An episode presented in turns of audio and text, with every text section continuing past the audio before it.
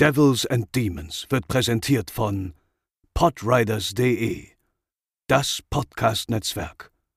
Diese Episode wird präsentiert von Deadline, das Filmmagazin, die Fachzeitschrift für Horror, Thriller und Suspense. Jetzt im Kiosk oder online unter deadline-magazin.de.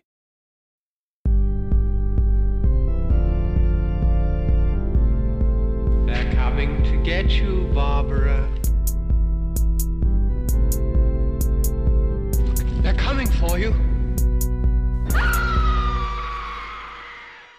Ein wunderschönen guten Morgen gehört Insert Moin. Ich bin der Micha und heute Morgen habe ich einen wunderbaren Gast am Start und zwar den guten André. Guten Morgen. Guten Morgen, Micha.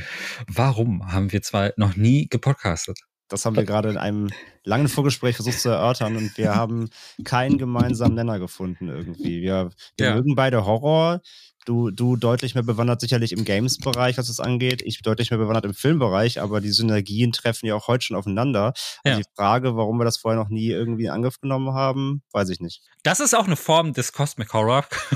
die Geheimnisse des Universums, äh, die, die, wo die Frage stellt, warum haben diese zwei Personen noch nie im Podcast-Universum Podcast, weil es ist merkwürdig, es ist super merkwürdig. Weil eigentlich, du hast es gerade gesagt, wir haben äh, einen sehr ähnlichen Geschmack, äh, was das betrifft. Also ich vor allem, weil ich ja auch super viel Horrorfilme sehe und äh, Strange, äh, Stranger Things, ähm, die hier happen. Äh, das, es ist heute ein Koop-Format. Ich freue mich. Ähm, wir, äh, die, die, also ihr hört natürlich hier die Folge in St. Moin bei uns im klassischen Podcast-Feed, aber ihr hört auch bei André zu. Äh, vielleicht kannst du ein paar Takte dazu sagen. Ja, klar, genau. Also wir machen ja Devils and Demons, ein Horrorfilm-Podcast, der wöchentliche Horrorfilm-Podcast, Mhm. ähm, wo wir jede Woche einen Horrorfilm oder ein Franchise komplett besprechen. Und das jetzt auch schon seit, äh, wir hatten vor zwei Wochen unsere 200. Folge, also auch schon ein Boah. bisschen länger. Nicht so lange wie ihr, äh, natürlich. Ähm, an die 1000 kratzen wir noch nicht, aber genau. Nee, wir haben gesagt, ey, bevor wir den Film jetzt selber nochmal machen, dann kombinieren wir das einfach. Wir äh, sprechen halt quasi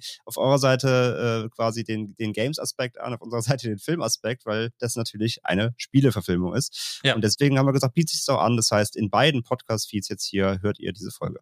Ja. Es ist immer weird, dann äh, so, so einen langen Trommelwirbel über, über den Titel im Podcast zu machen, weil die Leute dann einen Podcatcher draufklicken und den Titel eh gelesen Ja, haben. genau. Ihr wisst, also ihr wisst, ihr wisst alle, dass wir heute über Resident Evil äh, Welcome to Raccoon City äh, sprechen. Ja. Äh, das ist ein Reboot äh, tatsächlich. Ähm, die Resident Evil Filme, das sind ja nicht nur die sechs Realfilme, ähm, die hauptsächlich von Paul W. Anderson ähm, produziert worden sind, sondern auch, äh, da gibt's ja auch die CGI-Filme.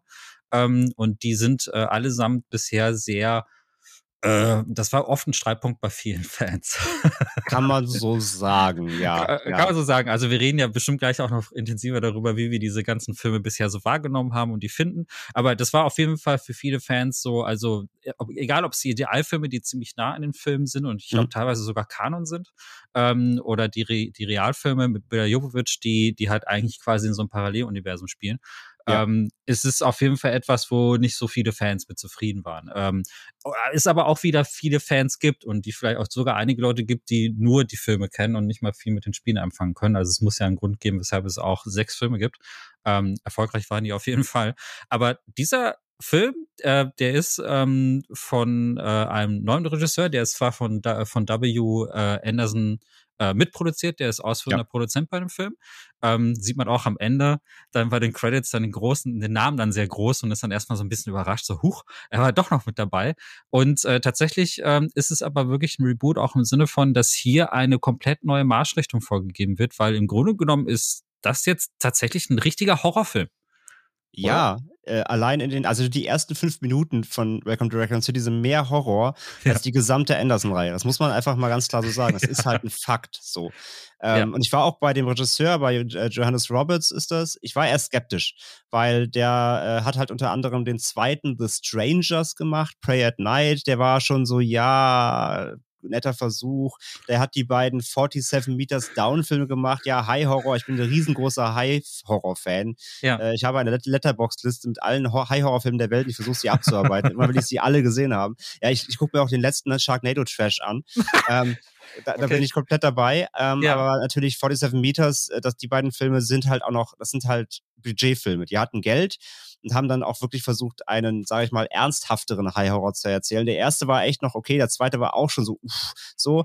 Und dann hat er noch diesen The Other Side of the Door gemacht, so, also auch so ein, so ein, so ein Klischee, äh, Huibu, Jumpscare-Horror. Also seine Filme waren bisher alle okay, aber nie der große Wurf so. Und deswegen war ich schon skeptisch. Oh je, jetzt gibt man so einem Resident Evil, äh, dann wird das wieder sehr halbherzig vielleicht und so. Ich war schon sehr, sehr skeptisch irgendwie, was das werden wird. Aber wir können ja direkt auflösen. Auch hier, äh, nicht so lange auf die Vorderspannen. Also, äh, wie fandst du den Film? Ja, erstmal so allgemein gesagt, ich war sehr positiv überrascht. Das Ja. erstmal von vorne herweg. Also die ähm, meine Skepsis gegenüber des, Regisseurs und ähm, ja, so einem Reboot. Und ich meine, die Trailer waren ja auch schon so, oh je, das sieht, ne, die einen, die einen Mm. haben Cosplay gesagt, sieht ein bisschen Cosplay-mäßig aus. Ja. Vor allem rausgestochen sind die sehr, sehr, sehr dürftigen CGI-Szenen im Trailer, wo man schon so war, ach du je. Und ich kam aus dem Film und war so, ey, das war viel besser als erwartet. Ja. Das war, also das Ja. war, das war richtig positiv überraschend. So, das ist ein Film, da hat man sich Gedanken gemacht. Man hat sich überlegt, okay, wie führen wir die Games wirklich sinnvoll in den Film ein? Ähm, halten wir uns jetzt wirklich an die Vorlage? Man hat gesagt, ja, man möchte jetzt einen Film machen, der halt eben nicht wieder sich nur kleine Fetzen entleiht und dann wieder was Eigenes draus macht, wie du schon gesagt hast, so, ein- so ein Paralleluniversum hochzieht Mhm. sondern hat man gesagt, nee, wir machen das jetzt wirklich mal so klassisch, dass die wirklich die Fans sagen können, ja, hier dieses Di- Leonardo DiCaprio-Meme so auf dem Bildschirm zeigen, ganze Zeit und so, ah ja, hier und das kenne ich und das kenne ich und das kenne ich. Ja, Und das ja. ist halt alles drin so. Und äh, wirklich, da hat man sich Mühe gegeben, man sieht dem Film halt sein Budget an. So, das, der Film hat 25 Millionen gekostet. Das ist echt nicht viel für so eine Mhm, Kinoproduktion. Und ähm, ich finde, sie haben, sie haben das Geld aber gut genutzt. Und ich muss auch wirklich mal, ich würde gerne dem Cutter von dem Trailer wirklich mal auf die Füße treten. ja. Weil ganz im Ernst, ja, der Ja. Film hat diese CGI-Momente, die echt uncanny sind, wo du so bist, so, oh, okay, mh, PS2-Cutscenes lassen Mhm. grüßen, so. Ja, die sind drin. Aber der Film hat auch gute Momente. Der hat auch gute CG-Szenen und der hat auch gute Practicals vor allem. Da sind praktische Effekte drin, wo ich mir dachte, wieso packt ihr denn nicht die in den Trailer, ihr Vollidioten so? Ja? Ja. Also der Trailer ist so ein Understatement, was die Optik des Films angeht, weil der sieht an sich gut aus. Der hat ein gutes, crispes Bild, der hat eine geile Ausleuchtung, Mhm. der ist schön düster. Ähm, egal, ob es jetzt in, äh, in Raccoon City ist, wo quasi die eine Hälfte des Films spielt, oder im Police Department, oder eben auch in der natürlich äh, legendären Spencer Villa äh, in den Arclay Hills, weil das ist auch drin. Also da merkt ihr schon, ne, der Film er bi- verbindet quasi die ersten beiden Spiele zu einer Mash-up-Story so, was Mhm. auch überraschend gut funktioniert, wie ich finde. Das haben sie ja echt recht clever Ja. zusammengestückelt so.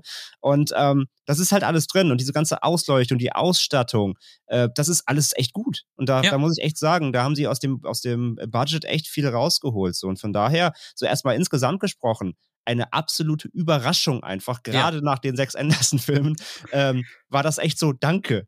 Danke. Und, und, und, und ich war auch wirklich, als der, als der Name am Ende in den Credits kam, so äh, Paul W. S. Anderson, war ich so, danke, dass du nicht Regie geführt hast. So. Ja. Gib, gib das Geld dafür, so viel du willst, aber danke, dass du es nicht inszeniert hast. Das war so mein Gedanke.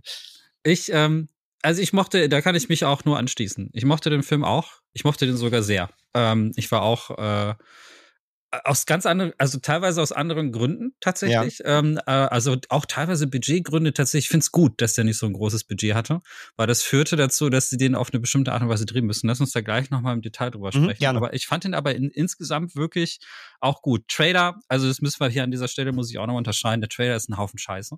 Der Ja. Trailer sieht so aus wie der zweite Silent Hill Film und der war wirklich sehr schlecht von derselben Produktionsfirma, von Davis Films. Ähm, Und ich habe den Trailer gesehen und gedacht, oh nein, was ist das denn? und, äh, und es war, der gibt den Film null. Null wieder. Also es ist auch einer wieder. Es war einer dieser Trailer. Ich gucke Trailer generell nicht gern, aber da war ich ich einfach auch nicht. Zu, ich war einfach zu neugierig, weil Resident Evil und so und ich musste da unbedingt äh, konnte ich mich nicht halten, habe den Trailer gesehen und es hat mir wirklich dann auch tatsächlich einen Teil des Filmerlebnisses ein bisschen auch kaputt gemacht, weil ich klar, ich war dann überrascht, aber irgendwie ähm, irgendwie sieht man Ne, bis während des Guckens setzt sich dann alles irgendwie so in das richtige Licht und es irgendwie genießt man den Film dann auf eine andere Art und Weise. Ne? Das Mhm. hat, also ich würde empfehlen, wenn ihr den Trailer noch nicht geguckt habt und ihr wisst aber, dass ihr Resident Evil gucken wollt, schaut euch den erstmal gar nicht an. Also vergesst den Trailer, einfach direkt gucken. Ich fand den Film echt gut, äh, weil es halt ein stärker Horrorfilm ist und so. Ich muss aber auch sagen, ich äh, bin Äh, ich mochte aber auch die Anderson-Filme. es tut mir leid. Es tut mir leid. Äh, das ist, also eigentlich tut's mir nicht leid, aber um mal so als, als, so als Erklärung, ähm, ich finde, die Anderson-Filme haben ja wirklich überhaupt nichts oder wenig mit den Resident Evil-Filmen zu tun. Ja. Und, oder die haben sich halt Ein Spiel, ein- meinst du? Mit den Spielen zu tun, Ja. genau. Und die haben sich halt einen, einen Teilaspekt rausgesucht. Ähm, damals, als Code Veronica rauskam für die Dreamcast, das war so 2000 rum, da war natürlich auch Matrix und alles total in. Und äh, Bullet Time war im Kino gerade so das frische Ding. Und das haben sie dann tatsächlich in Zwischensequenzen von Resident Evil Code Veronica sehr stark verbaut. Also du hast dann Claire Redfield, die zum Beispiel vor so einem Kampfhubschrauber davonläuft und äh, der schießt natürlich alles in Stücke und dann gibt's auch Slow-Mo-Szenen, wo sie ganz viele Leute erschießt und es gibt riesen Explosionen. Und die Szene, es gibt einen zweiten Resident Evil-Film von dem Anderson. Ist, er hat nicht Regie geführt, aber er hat den produziert. Äh, da gibt's ja auch genau die Szenen, die in Code Veronica auch vorkommen. Und das ist quasi, das ist quasi das, worauf diese ganzen Anderson-Filme aufbauen. Also die wirklich, die haben kaum Horror. Äh, Horror ist ja quasi nur kosmetisch. Das da, was da passiert, das sind ja quasi nur Zombies, die dann, also irgendwelche Gegner, die man dann irgendwie hat, ein bisschen Splatter und Blut einzubauen. Horrormomente gibt's dann gar nicht, aber es hat halt wirklich nur diesen einen kleinen Teilaspekt von Resident Evil rausgenommen, weil wenn man so eine Serie 25 Jahre auf dem Buckel hat, dann hat dann mittlerweile hat Resident Evil einfach sehr viele Gesichter. Seit Mhm, den ja. seit Resident Evil 7 gibt's mittlerweile auch verstärkt Psycho-Horror zum Beispiel mit drin, was bei Resident Evil eigentlich nie so ein großes Thema war. Und da ist wieder ein neuer Aspekt dazugekommen, der wiederum andere Menschen ansprechen wird. Und ich fand also für die Leute, die einfach die Action sehen wollten, die Resident Evil 6 gespielt haben und gesagt haben, "Ah, das finde ich super, wie Leon vor der Explosionswelle davonläuft und hinter ihm die Michael Bay-Style. Alles in die Luft fliegt. Ist okay, solche Fans gibt's auch. Und ich finde es als Film fand ich das immer unterhaltsam. Es ist halt Quatsch, es ist Edeltrash irgendwie Ja, total, ist Edeltrash, ja. totaler Edeltrash, aber ich fand, es war immer geil fotografiert und ich mag auch Jira Jovic und so. Also ich bin, für mich ist das, ähm, ich fand, das war immer gute Unterhaltung. Aber ich verstehe Also- total, ich verstehe total, warum Leute die Filme nicht mögen. Also, ne, Also was man- unsere, ja. unsere Hörerinnen und Hörer äh, werden gerade sehr, sehr lachend und sich ein paar die Haare raufen, weil wir haben Ja. halt die ganze Anderson-Reihe vor kurzem erst besprochen. Geil. Ähm, wir haben einen Podcast gemacht über sechs Stunden zu komplett der gesamten Anderson-Reihe Mhm. und äh, haben da wirklich jeden Film äh, auseinandergenommen bis aufs Kleinste. und alleine, alleine jedes Mal, wenn mein lieber ähm, Podcast-Kollege Pascal die, ähm, die Stories vorlesen musste, der dieser Filme, ist er wäre, er musste wirklich während der Zusammenfassung schon lachen, weil es teilweise es ist so absurd irgendwann es wurde. macht überhaupt gar Nein, keinen Sinn. Das ist wie null. Fast and Furious mit Zombies. Das ist genau dasselbe. Das ist, als würdest du so, ja, das ist genau, das, es macht überhaupt gar keinen Sinn. Ja. Ich will auch gar nicht, das interessiert mich ehrlich gesagt auch bei dem Sinn. Ich, ich weiß, dass die Leute sich ärgern, aber man muss die Filme als das nehmen, was sie sind. Ja, Es Trash. ist totaler Edeltrash. Es ist Ja. so, die machen vorne, da gibt's den fünften Film, ist das, glaube ich, wo die dann irgendwie von einer Simulation in die nächste laufen. Das war für Ja. den Film die Entschuldigung. Retribution Tok- ist das. Genau, Tokio und Russland und äh, Moskau und äh, irgendwie ganz viele andere Orte in einen einzigen Film zu packen. Ich so, ja, okay. Warum? Wieso? Mach, ist egal. Also man kriegt quasi, man kriegt halt ein Setbeat nach dem nächsten. Irgendwie tauchen ja auch noch böse Nazi-Zombies auf und so Quatsch. Und es ist, es ist einfach großartig. Also es ist aus, von dem Standpunkt gesehen, es ist großartig, aber es ist natürlich wenig von dem, was Resident Evil natürlich über die Laufe der Zeit etabliert hat. Ne? Das ist, um den Bogen mal jetzt zu Raccoon City zu bringen, Ja. die W. Anderson-Filme, ähm, wenn man es gemein sagt, treten sie die Vorlage wirklich mit Füßen. Und äh, das ist das, was die Resident Evil-Fans der Spiele ja immer jahrelang einfach wahnsinnig geärgert hat. Die Filme sind sehr erfolgreich, aber haben einfach nichts damit zu tun. Und ähm, Raccoon City, das hier jetzt, das Return of Raccoon City, ist ja wirklich eine Huldigung des Originals. Also äh, du hast auf Twitter so schön geschrieben, ein Wimmelbild für Fans. Ja, genau. Und, es, und es stimmt einfach, oder? Ja. Es ist Ja. halt wirklich, es ist ein, ähm, ein Film, der, den man halt absuchen kann. Also man kriegt natürlich, also man hat einerseits die ganz offensichtlichen Dinge. Dir werden halt Namen um die Ohren geworfen, wirklich geschossen fast genau dazu. Ja. Ja. Wenn da jemand reinkommt, am Anfang treffen sich ein paar Charaktere im Café, dann wird, dann wird sich auch nur so angesprochen. Hey, na, wie geht's dir, Jill Valentine? Ja, super, Albert Wesker, ja. Das ist so richtig, das, das kriegst du so richtig reingedrückt, aber es ist halt trotzdem irgendwie cool, weil es Ja. diese, ähm, ist, also ich sag mal, das trifft diese Corniness des, Ja. der alten Resident Evil Spiele, ja. Ich meine, wie gesagt, wenn immer jemand sagt, so Resident Evil, das darf nicht trashig sein, doch. gerne, aber Ja. auf eine andere Art und Weise, wie es Anderson gemacht hat. Wer sich nochmal bitte zurückerinnert, guckt euch auf YouTube, wenn ihr nie Resident Evil gespielt habt, guckt euch nur mal das Intro des ersten Resident Evil an, ja? Mehr 80s in die Fresse, äh, B-Movie-Charme geht gar nicht mehr. Ja. Und ich finde, das macht der neue Film. Auf dieser, auf dieser corny Trash-Ebene funktioniert der, äh, der neue Film, ohne aber dabei lächerlich zu werden oder Ja. halt so, so abzuheben wie ein Anderson-Film, ja. Ähm, du hast dann eben die Namen, die reingehämmert werden. Dann gibt's halt wirklich auch so richtige Meme-Jokes. Ich sag nur Jill Sandwich, ja, so Sachen wie, das ist halt super plakativ, aber natürlich als Fan bist du so hihihi und ähm, es macht halt irgendwie irgendwie Spaß, ja. Ähm, dann hast du aber auch gleichzeitig hast du dann eben wirklich solche Sachen, die du suchen kannst. Da gibt's dann zum Beispiel eine Szene, ähm, wo eben der, äh, der Alpha Squad der, der Stars äh, natürlich am Start ist. Stars. Stars, ja. äh, die hat man zumindest auch bei den, bei den äh, Anderson-Filmen gehabt. Auf jeden Fall, sie gehen in das, natürlich in die Spencer Villa, in das Herrenhaus des allerersten Resident Evil-Spiels. Und dann gehen sie durch die dunklen Hell Hell Gänge so mit ihren Taschenlampen. Es ist sehr atmosphärisch, muss ich sagen. Es ist wirklich schön inszeniert. Und im Hintergrund siehst du einmal so eine sehr auffällige grüne Topfpflanze stehen.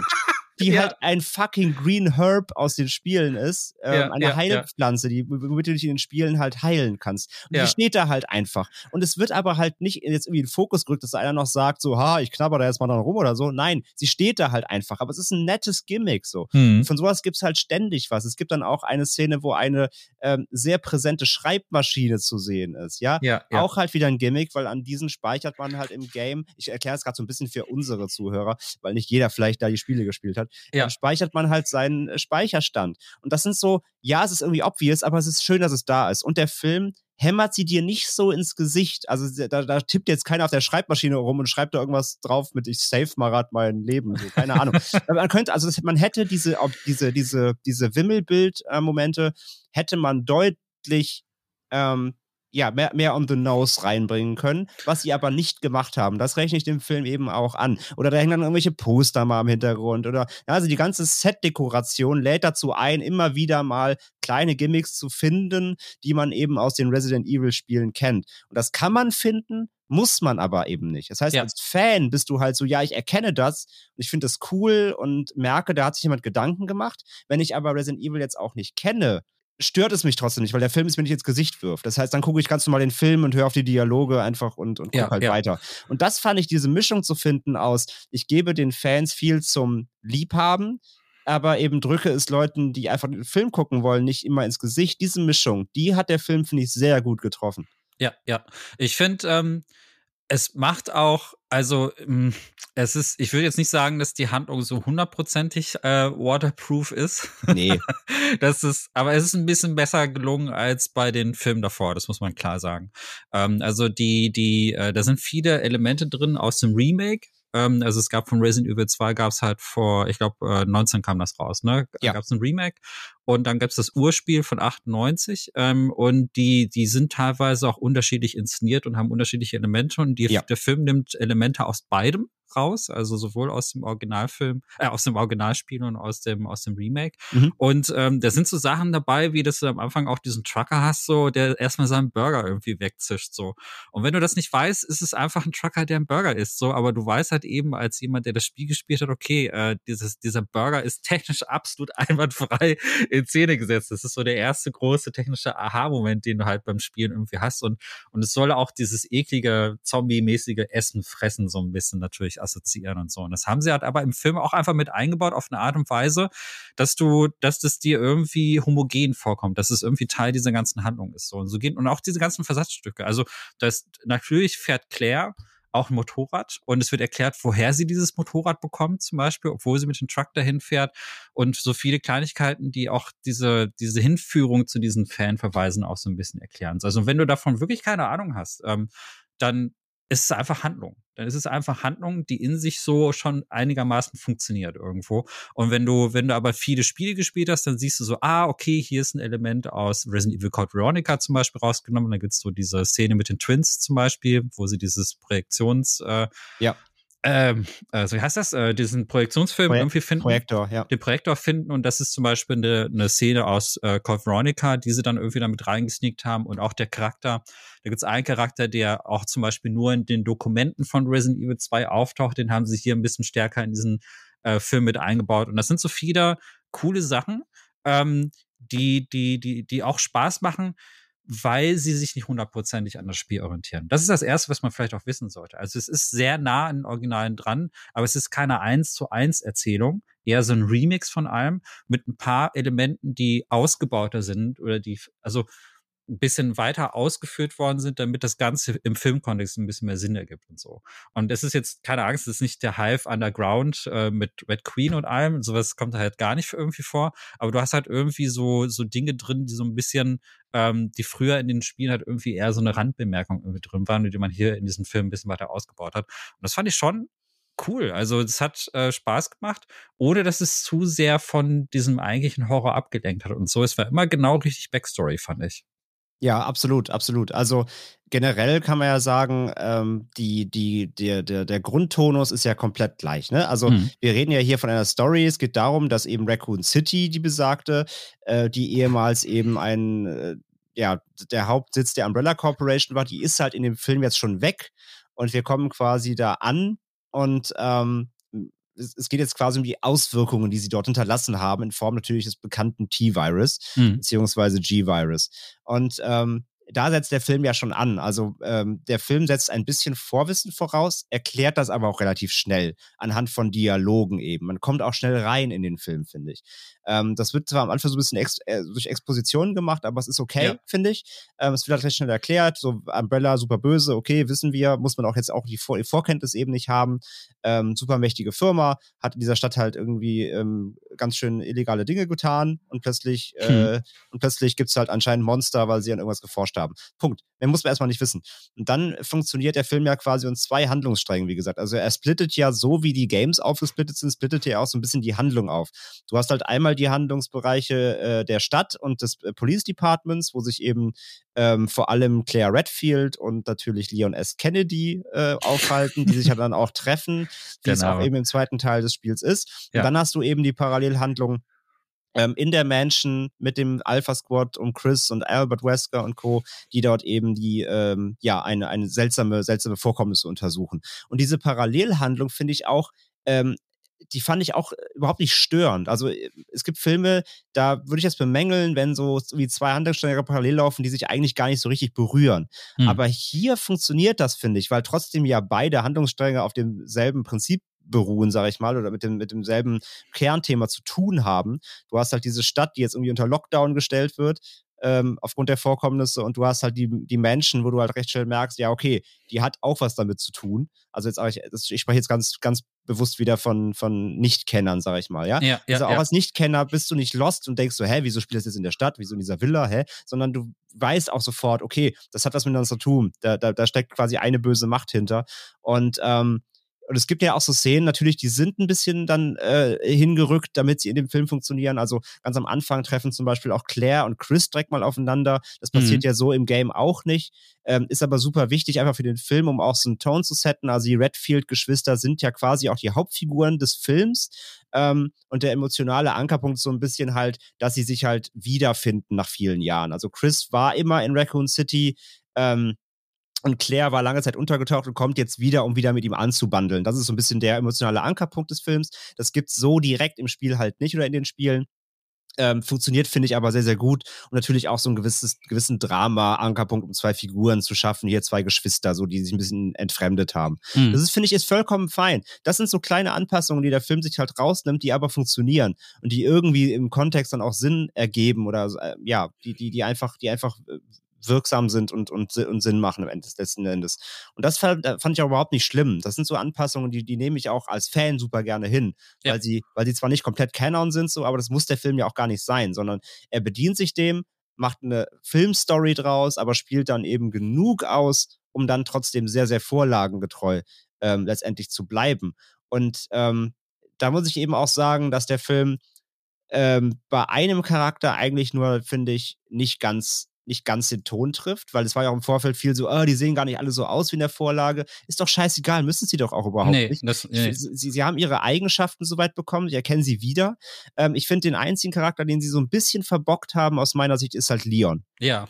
Ähm, und das liegt, das liegt nicht am, also das liegt nicht am Schauspieler. Ne? Ich brauche nicht den Blondie, Blondie Nee. Boy irgendwie, der aussieht wie eine Mischung aus Backstreet Boy und NSYNC irgendwie. Muss ich, brauche ich gar nicht.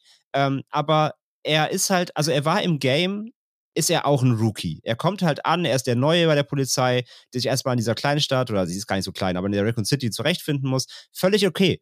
Aber ich finde, im Film haben sie aus ihm echt so ein Dulli gemacht Ja. ähm, er ist halt so der, ja, er ist halt auch der Neue, Ja. aber er, er wird schon inszeniert damit, dass er irgendwie zu spät zum Dienst kommt, weil er aus dem Bett zu spät aufsteht, trinkt erstmal ein Bier, ist so völlig der verpeilte Penner-Typ, Ja, ähm, äh, darf auch nicht auf die Straße, muss bei der Raccoon City Police Department irgendwie am Empfang sitzen und äh, pennt da halt mit Ohren, Ohr, äh, mit, mit Kopfhörern oder mit Musik. Also er ist so richtig der, richtig der letzte Depp, der nicht mal weiß, wie man eine Waffe benutzt als Polizist. und da finde ich, da haben sie ein bisschen über die Stränge geschlagen. Also ja, ja. er soll so ein bisschen der Comic Relief des Films sein, ähm, ein bisschen so das, das, das Kern-Comedy-Element. Also der ist eh so ein bisschen uncanny, der Film. Der hat immer wieder Momente, wo du, wo, du, wo du schmunzeln kannst, aber er soll als Charakter so ein bisschen den, den Comic Relief darstellen. Und ich finde, da haben sie, das war zu too much. Ich dachte, es kommt irgendwann noch der Turning Point, ähm, wo es so, wo es so kommt, dass, dass er dann doch plötzlich äh, zum Badass wird und mutiert so und dann, aber nee. Nee, er wird ständig gerettet Ja, und er ja, muss ja. ständig gerettet werden. Er kriegt es nicht gebacken bis zum Ende. Und das war mir zu viel tatsächlich. Den haben sie, finde ich, ein bisschen verkackt. Den Das, äh, am Ende kriegt er noch eine geile Szene zwar. ja, mit einem dem Raketenwerfer. Mit dem Raketenwerfer, das ist Ja. eigentlich cool. das war aber, cool, ja. Und auch, auch, er ist auch im Zug, also wir spoilern hier ein kleines bisschen, aber es gibt natürlich auch eine Zugszene, äh, ist ja auch so ähnlich wie beim Spiel. Ähm, der ist er relativ kompetent.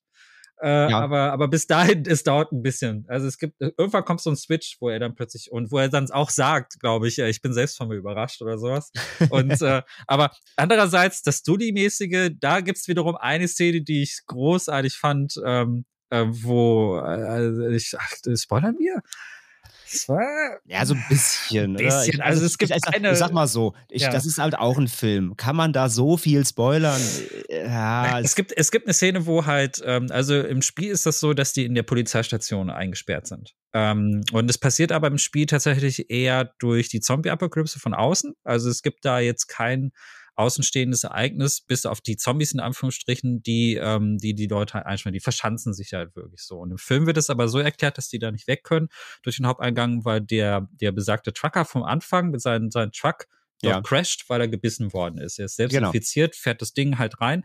Ist auch cool. Also da remixen sie im Grunde genommen das Intro aus dem Original Resident Evil 2 ähm, in diesem Film auf eine andere Art und Weise, so dass, dass hier so eine riesen Explosion entsteht und dann läuft halt ein Zombie, ein brennender Zombie einfach mal so durch diese Vorhalle irgendwie durch und dann wird der Song, den Leon ähm, dann halt äh, äh, nicht also die, nicht diegetisch auf seinen Kopfhörern irgendwie hört, wird dann diegetisch zur Filmmusik und dann dreht die Musik so eine Pop-Song, ganz bekannter Pop-Song aus den 90ern, dreht dann voll laut auf und du siehst dann diesen brennenden Zombie da reinlaufen und der läuft halt voll auf Leon zu und das ist so ein geiler Moment, den ich total gefeiert habe.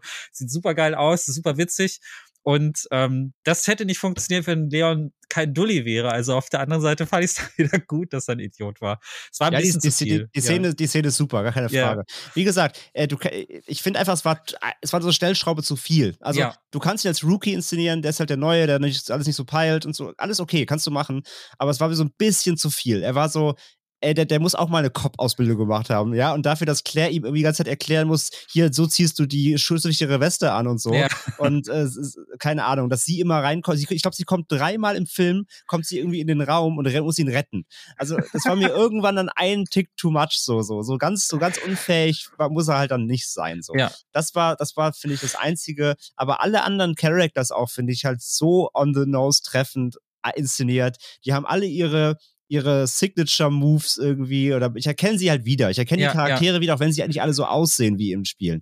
Wie gesagt, das müssen sie nicht, aber die Charaktere stimmen. Also gerade so ein Wesker halt, ne? Ja, der, der Wesker ist super gut. Der ist super äh, und ist auch, also wenn ich ja. da an den Anderson Wesker denke, ja, der, der, oh. ich jedes Mal dachte, so, was bist du denn für ein Honk? Ja, Moment, also der Anderson Wesker ist ja quasi der Code Veronica Wesker. Muss ja, man ja fairerweise ja, ja, sagen. Und der, also ich, ich will jetzt Code Veronica nicht haten, aber es ist halt einfach der, das Spiel, das, das dafür verantwortlich ist, dass die Anderson-Filme so sind, wie sie sind. Ja, also, das stimmt schon. Das da stimmt. kann der Anderson nichts für. Er hat sich halt gedacht, scheiße, ne, es ist das, was mir Spaß macht. Ich pick mir diesen Aspekt raus und, ja. und der Wesker mit der Sonnenbrille, wo dann die leuchtenden Augen, die roten leuchtenden Augen, das ist alles Code Veronica. Also ja, ist, ich weiß, ich weiß, ich weiß. Also äh, Code Veronica ist, ein super, Code Veronica ist ein super Spiel, aber es hat halt einfach diese total bescheuerten Szenen, die super krass von Matrix inspiriert sind.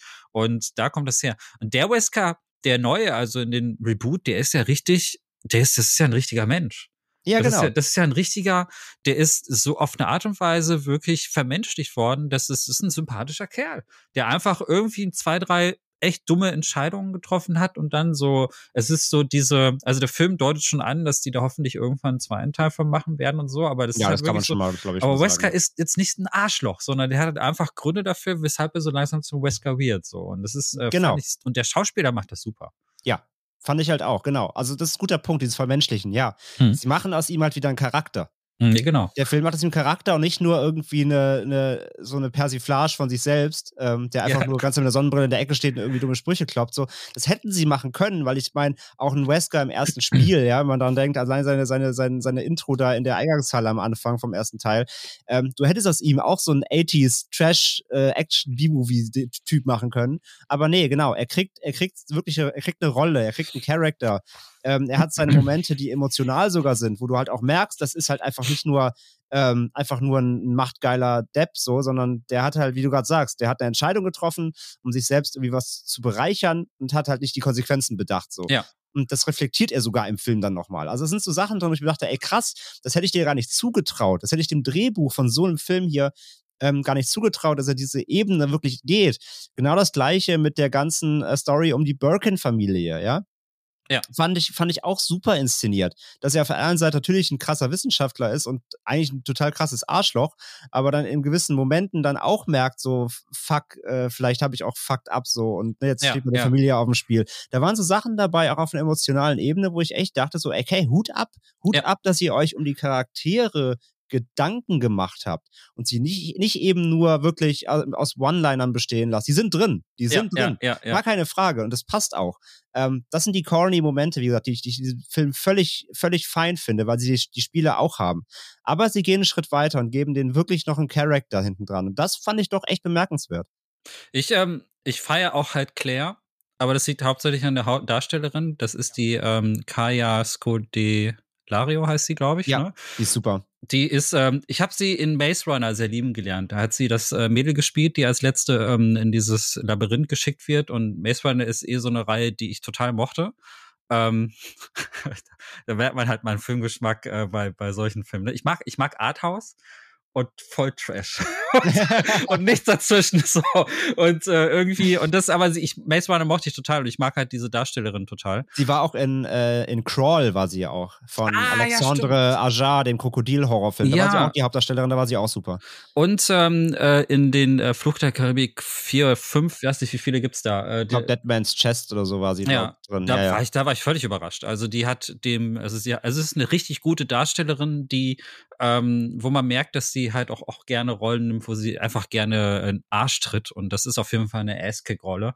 Ja. Und ähm, macht, sie, macht sie auch echt gut. macht das mega gut. Also das ist eine Actionheldin. Das ist eine richtige Actionheldin. Und sie kommt mir schon fast zu wenig in diesem Film irgendwie vor. Also es ist irgendwie, ich, ich habe mich schon fast gewundert, warum, warum äh, sie nicht mehr Szenen irgendwie bekommen hat, weil sie wirklich, sie rettet halt wirklich allen oft den Arsch. Ja, Ähm, ja. Wie genauso- gesagt, bei- Leon war es mit Schritt zu viel, aber ansonsten, dass Ja. sie halt so viel Arsch tritt, fand ich super. Genau. Also ihre Ja, Rolle ja. hat sie wirklich gut ausgefüllt, ja. Und das ist richtig cool. Und was ich auch richtig mochte, da können wir vielleicht mal zu einem Punkt kommen, der, der auch wirklich natürlich wichtig ist. Ich meine, Resident Evil ist ja auch ein Zombie-Ding natürlich, ursprünglich. Und ähm, bei den äh, W.S. Anderson-Filmen sind die Zombies ähm, zu größten Teilen ja wirklich keine große Gefahr. Ähm, sondern du hast, also die, da sind ja wirklich eher so nur diese großen Kreaturen, die dann oft auch aus den Spielen entliehen, sind dann eine größere Gefahr. Ne? So zum Beispiel der Typ aus Resident Evil 5, Ähm, da gibt's so einen großen Axttyp, den hat man dann im Film zum Beispiel adaptiert und zu einem Mega-Endboss sozusagen gemacht. So wird das in, der, dann im in, Film in, der, in der Dusche. in der Dusche. Was in 3D fantastisch aussah, äh, wollte ich nur sagen. Aber das äh, davon abgesehen, das ist halt eher so, dass die Zombies sind eher Beiwerk. Und, Ein bisschen wie ähm, bei Walking Dead halt so. Die sind halt da Ja. ähm, und vor allem halt immer, also gerade auch, ne, es mir ist nochmal aufgefallen jetzt, weil, weil ich ja wirklich auch die ganze Reihe nochmal durchgeguckt habe, Mhm. äh, in zwei Tagen. Ich habe die zwei Tagen Oh den Podcast durchgebinged, ja. Ja. Also gerade auch im allerersten Resident Evil von 2002, ähm, oder nee, 2000 ist der erste sogar, glaube ich, ne? Nee, ich Äh, glaube 2-2 war schon Oder richtig. 2-2? Nee, 2-2, genau. Ähm, auch da, also die Zombies auch da sind so richtig.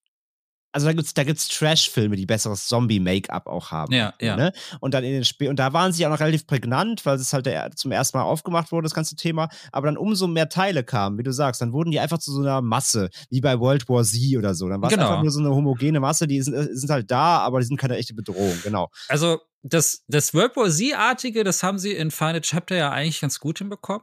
Ähm, und das war ja so das, das, das Coole an World War Z, dass es ja wirklich nicht das Individuum-Zombie war, sondern was war ja wirklich dieser Ameisenhaufen-Zombie. Ja, Das genau. wirklich- Der auch wirklich Angst, also ich mir hat World War Z tatsächlich in diesen Szenen auch echt so, wow, da will ich nicht, da will ich nicht mal in die Nähe von so Menschenmassen irgendwie kommen. Das war schon, das hatte, Final Chapter hatte das ein bisschen, also weil es ja auch diese Massen gab. Aber insgesamt sind die Zombies ja doch, also es ist ein großer Unterschied zum Beispiel zu so Filmen wie 28 Days Later, Ja. wo die Zombies wirklich, wo ein Einzelner schon richtig Angst macht, weil sie da wirklich dieses Tollwut-Thema total gut interpretiert haben und du wirklich das Gefühl hast, okay, ein Einzelner kann mir schon das Leben unheimlich schwer machen, also kann mich wirklich töten. Und Da, da hatten wir auch eine super spannende Diskussion, weil die, Ja. die Filme haben wir auch letztens erst gemacht. Da hatten wir eine ganz spannende Diskussion, ob bei 28 Days Later, sind das eigentlich Zombies oder sind das Infizierte? ach, also das ist, ich bin da nicht so kleinlich.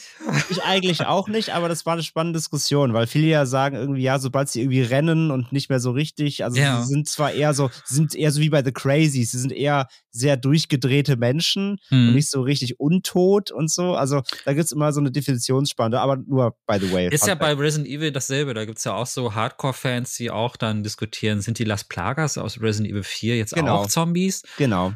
Und ich, ich sag, als jemand, der es nicht so klein nimmt, für mich sind es Zombies, weil es, sie sich so verhalten. Ne? Ja, das ja, ja. Verhalten ist entscheidend. Ähm, aber die sagen, nein, Zombies sind eigentlich eher so, ne, äh, streng genommen sind Zombies eigentlich was aus dem Voodoo-Kult. So. Also im Grunde Genau. genommen, ja, also eigentlich hat das alles gar nichts mit Zombies Nein, zu eigentlich, tun. also wenn du den Ursprung nimmst, ja, denk mal mal wie an White Zombie zurück Ja. vor 80 Jahren. Klar, Ursprung was ganz Ja. anderes, aber nach der, sag mal, der neumodischen Romero-Definition wird Genau. ja immer wieder gefragt, ne, sobald die jetzt irgendwie auch rennen können und sowas. Sind das Aber- noch, Aber das hier in Reboot, das ist wirklich, die Zombies sind wirklich wieder gefährlich. Ähm, das fand die ich sind geil. gefährlich und die haben halt ein geiles Make-up. Ja, Ich fand das Zombie-Make-up hier wirklich gut, bedrohlich, eklig mhm. und auch die, ähm, die Abstufungen. Also es gibt halt sehr frisch verwandelte oder sogar quasi noch welche, die gerade in der Verwandlungsphase sind. Ja. Die verhalten sich halt tatsächlich eher, sag ich ja, wie bei Romeros The Crazy ist, eher wie sehr durchgedrehte Menschen, die irgendwie Mhm. gerade ihren Verstand verlieren. Und es gibt aber eben auch schon gerade, ich meine, wir reden auch von der Herrenhaus ähm, äh. Da gibt es natürlich nämlich im Film auch diese, die gab es im Trailer ja auch schon diese legendäre Szene, natürlich aus dem allerersten Resident Evil, wenn der Zombie sich so umdreht, über die Schulter guckt. ne? Ja, da gab es ja, den ja, 1 zu ja. 1 Money Shot. Und da, da, das war zum Beispiel ein Zombie, der ist halt schon länger am Faulen, so, der hat auch das entsprechende Make-up. Also es gibt da auch sehr eine gro- große Abstufung zwischen äh, Menschen, die sich gerade am Verwandeln sind und eben auch schon äh, länger, länger rumliegenden. Und beides fand ich sehr, sehr gut umgesetzt. Die waren angsteinflößend, blutunterlaufende Augen, Mhm. schon zerfressende Gesichter. Und da muss ich eben sagen, das sind die Momente des Films, wo ich dann auch effektmäßig gesagt habe, ihr habt diese Dinge doch drin. Da habt ihr aus eurem Budget so viel rausgeholt. Das sieht echt cool aus, so, ja, ne? ja, ja, ja. Mega, ja. Es sind, ich mag halt auch, also es gibt zum Beispiel, und ich mag halt wirklich diese, also wie, ne, wir haben ja immer den Vergleich mit den Anderson-Filmen, wo die Leute Salto schlagen oder, oder Propellerflugzeuge auf Wolkenkratzer landen Ja, und einfach Supermenschen sind, ne? Und das, äh, wie gesagt, das ist halt quasi Fast and the Furious mit Zombies. Ähm, und im Grunde genommen ähm, machen sie hier genau das Gegenteil, was die Fähigkeiten auch der, der Leute betrifft. Die sind zwar ausgebildet, die können mit Waffen umgehen, die wissen halt auch, wie, wie man sich bewegt und wie man so Handzeichen gibt und sowas alles. Also die Ausbildung, man sieht es so, aber es sind keine Supermenschen. Und es gibt Genau. genau. Menschen dann wirklich, in dieser Spencer-Menschen gibt es dann wirklich auch eine Szene, wo die Leute einfach knallhart überrumpelt werden von den Zombies. Und das sieht sieht wirklich glaubhaft aus. Also es ist so auf eine Art und Weise inszeniert, wo du denkst, scheiße, also wenn die, die schaffen es wirklich nur mit Glück aus der Situation irgendwie raus und auch wirklich nur, äh, weil, sich, weil sie sich teilweise auch verstecken. Du siehst halt wirklich original eine Szene, wie, wie der äh, Darsteller von, wie Chris Redfield sich versteckt.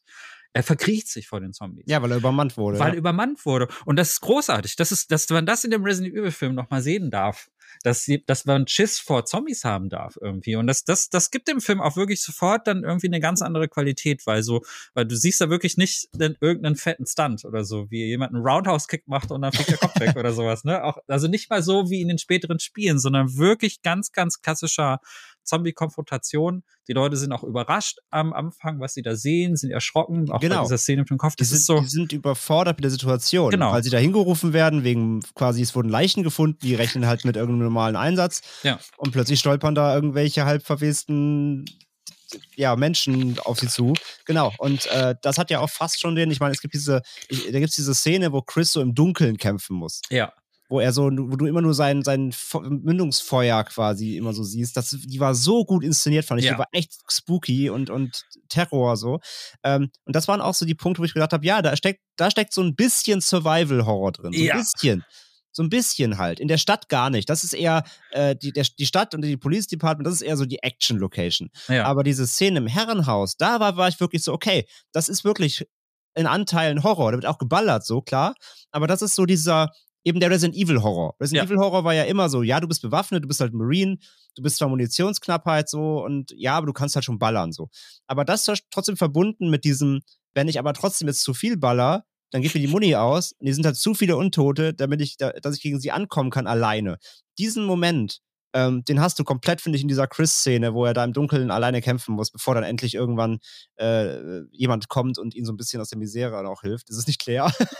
ähm, ausnahmsweise nicht. Ähm, genau, nee, aber diesen Moment, wo ich mir dachte, krass, okay, das ist wirklich mal, das ist ein bisschen Survival-Horror in dem Film tatsächlich mal drin. Auch das ein Element, was ich nie gerechnet hätte, weil wie du sagst, ja, es gibt den Moment auch hier, wie im Spiel eben, da, dass ein Helikopter abstürzt in der Mansion, den findet man ja auch im Spiel Ja, dann ja, später. ja, ja. Den gibt's halt drin, ja, da waren Action-Pieces drin, wie die da auch erstmal reinrennen, voll bewaffnet, so, wo ich erst dachte, ja, jetzt ballern die sich da durch und so, aber nee, genau das passiert eben nicht, sondern es sterben recht schnell eben Alpha-Member, eben auch wie, wie im Game, ähm, und, und, und ja, sie, sie kommen mit der, mit, der, mit, der, mit der Situation nicht zurecht. So. Und das fand ich wirklich, äh, fand ich krass, dass sie das so auch umsetzen, ja. Ja, fand ich richtig gut. Ein Grund, also wir haben ja jetzt schon viele Gründe aufgezählt, weshalb man diesen Film gucken sollte als Horrorfilm-Fan und als ähm, Resident Evil-Fan. Jetzt gebe ich noch einen weiteren Grund. Das ist nämlich der Hauptgrund, weshalb mir dieser Film so gut gefällt. Ja. Ähm, und ich äh, äh, muss dazu sagen, ich hatte im Anschluss ähm, ein Interview mit dem Regisseur auch, ähm, der mir das dann nochmal bestätigt hat. Aber Ah, sehr ich, cool. ich dachte beim Gucken, dachte ich so, das ist richtig oldschool. Das ist so, das erinnert mich voll an Filme von John Carpenter und äh, so Horrorfilme aus den 80ern. Und ähm, das lag so an dieser Ausleuchtung. Also es waren sehr, sehr pralle Farben, wie so bei Dario Argento-Filmen. Ja. So, so bei diesem Gallo-Film war das ja oft so, dass diese Thriller oft so sehr krasses Rot oder sehr, sehr, ne, sehr viel Farbsymbolik hatten.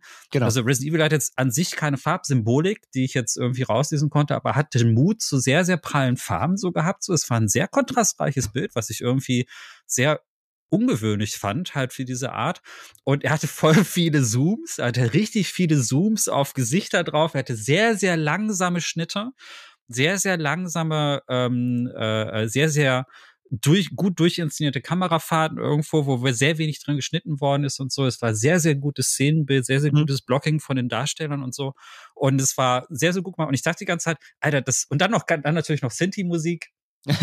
Und als der Film dann vorbei war, also ähm, kleiner Minispoiler, aber am Ende ist die Band zusammen. Am Ende kommen die ganzen Helden Ja. des Films sind dann Bands quasi im back together, ja, geht- ist dann quasi so im einen geilen Shot irgendwie zu sehen und denkst du, ja, jetzt will ich einen zweiten Film auf jeden Fall sehen.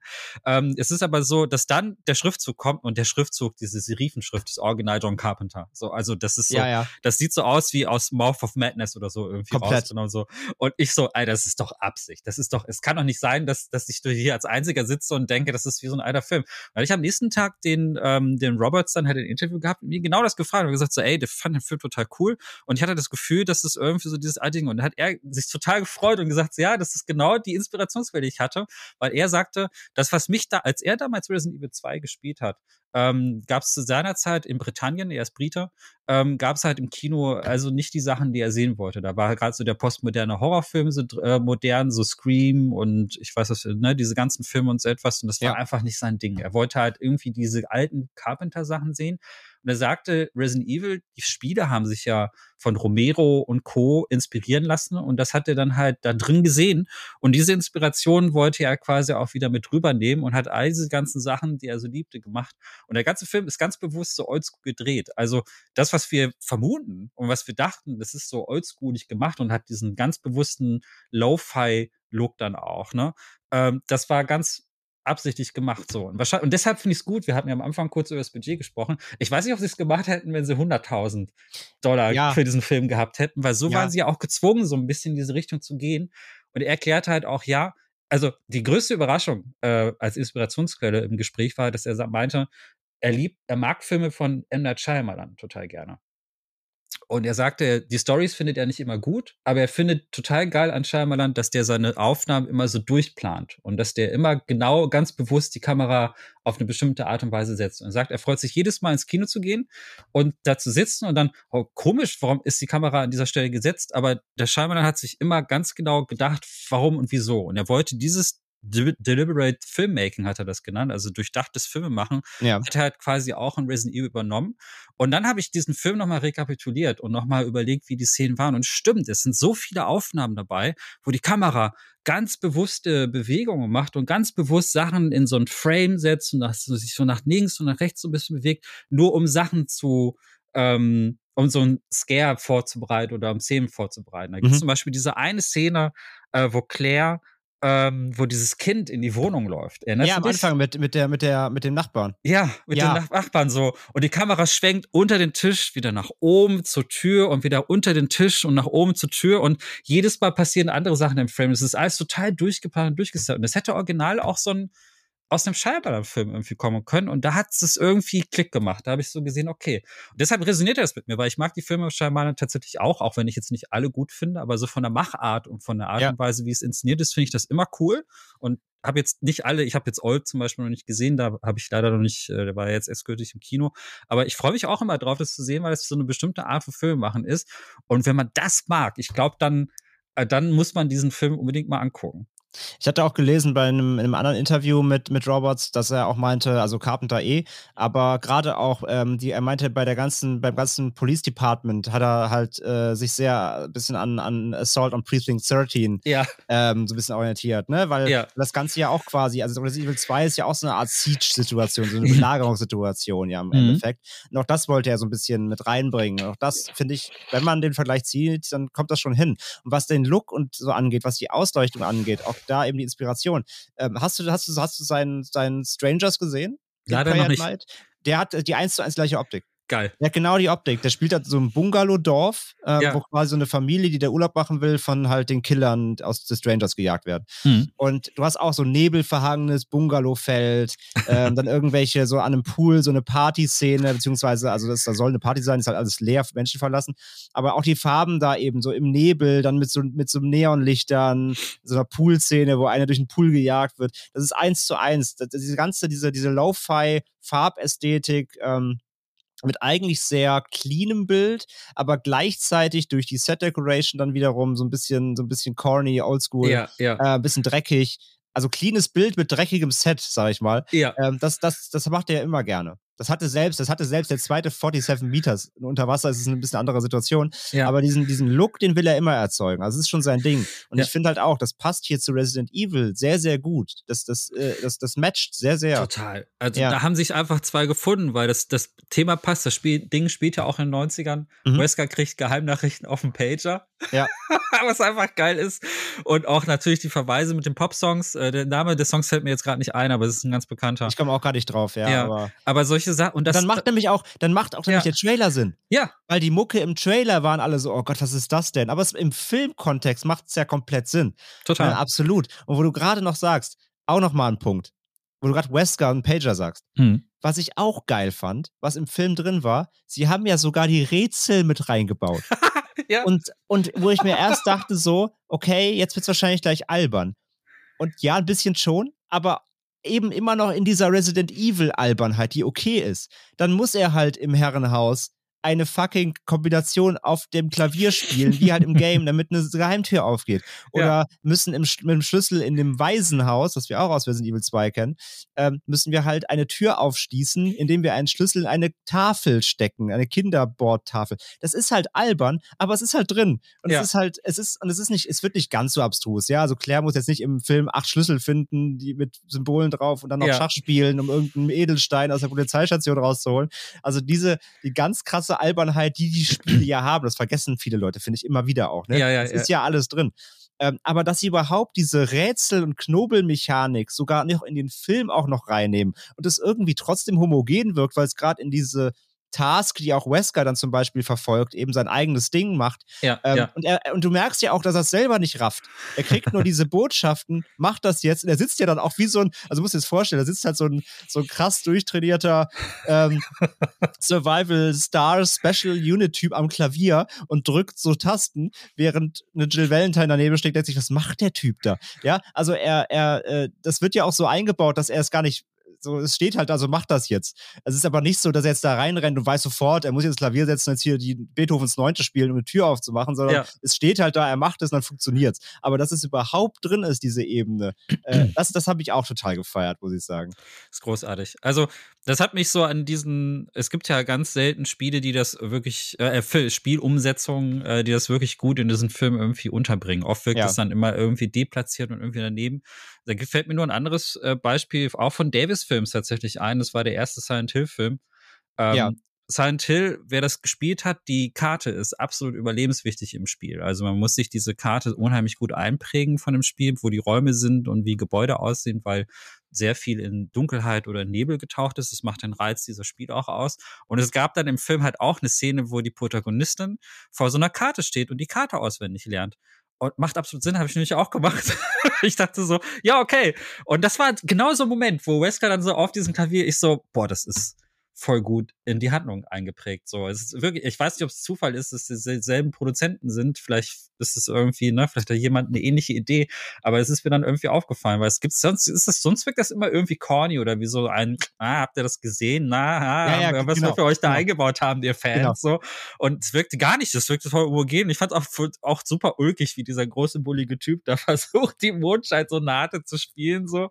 Und es, äh, und dann überrascht ist. Aber er wirkte nicht doof dabei. Also ich fand, also das hätte ja auch. Das ganz- meine ich, genau. ja, es hätte ja auch total das Win Diesel-Moment irgendwie sein Genau. können, ne? So, so ein Pathos-Moment, so, oh, Mondscheinsonate. Aber es war wirklich so dieses Überraschte. Ähm, es war, Das mochte ich auch, also, ja. ich, also ich bin, also hauptsächlich dieser Look. Also ich bin, was Filme angeht, sehr, ein sehr, ich, ich bin sehr auf, äh, sagen wir mal, Filmästhetik ist etwas, was mich sehr interessiert. Ähm, Mhm. Und bei Filmen bin ich immer, also klar, Handlung ist immer wichtig.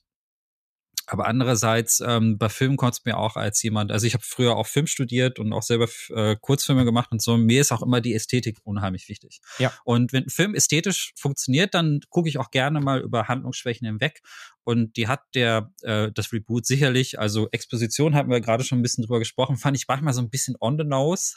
Ja, ja, ist sie auch, ist sie auch. Ja. Ist also, sitzen sie dann irgendwie in einem, in einem Truck und so und dann erzählt der Trucker einfach mal so die ganze Geschichte der, von Raccoon City und so, okay.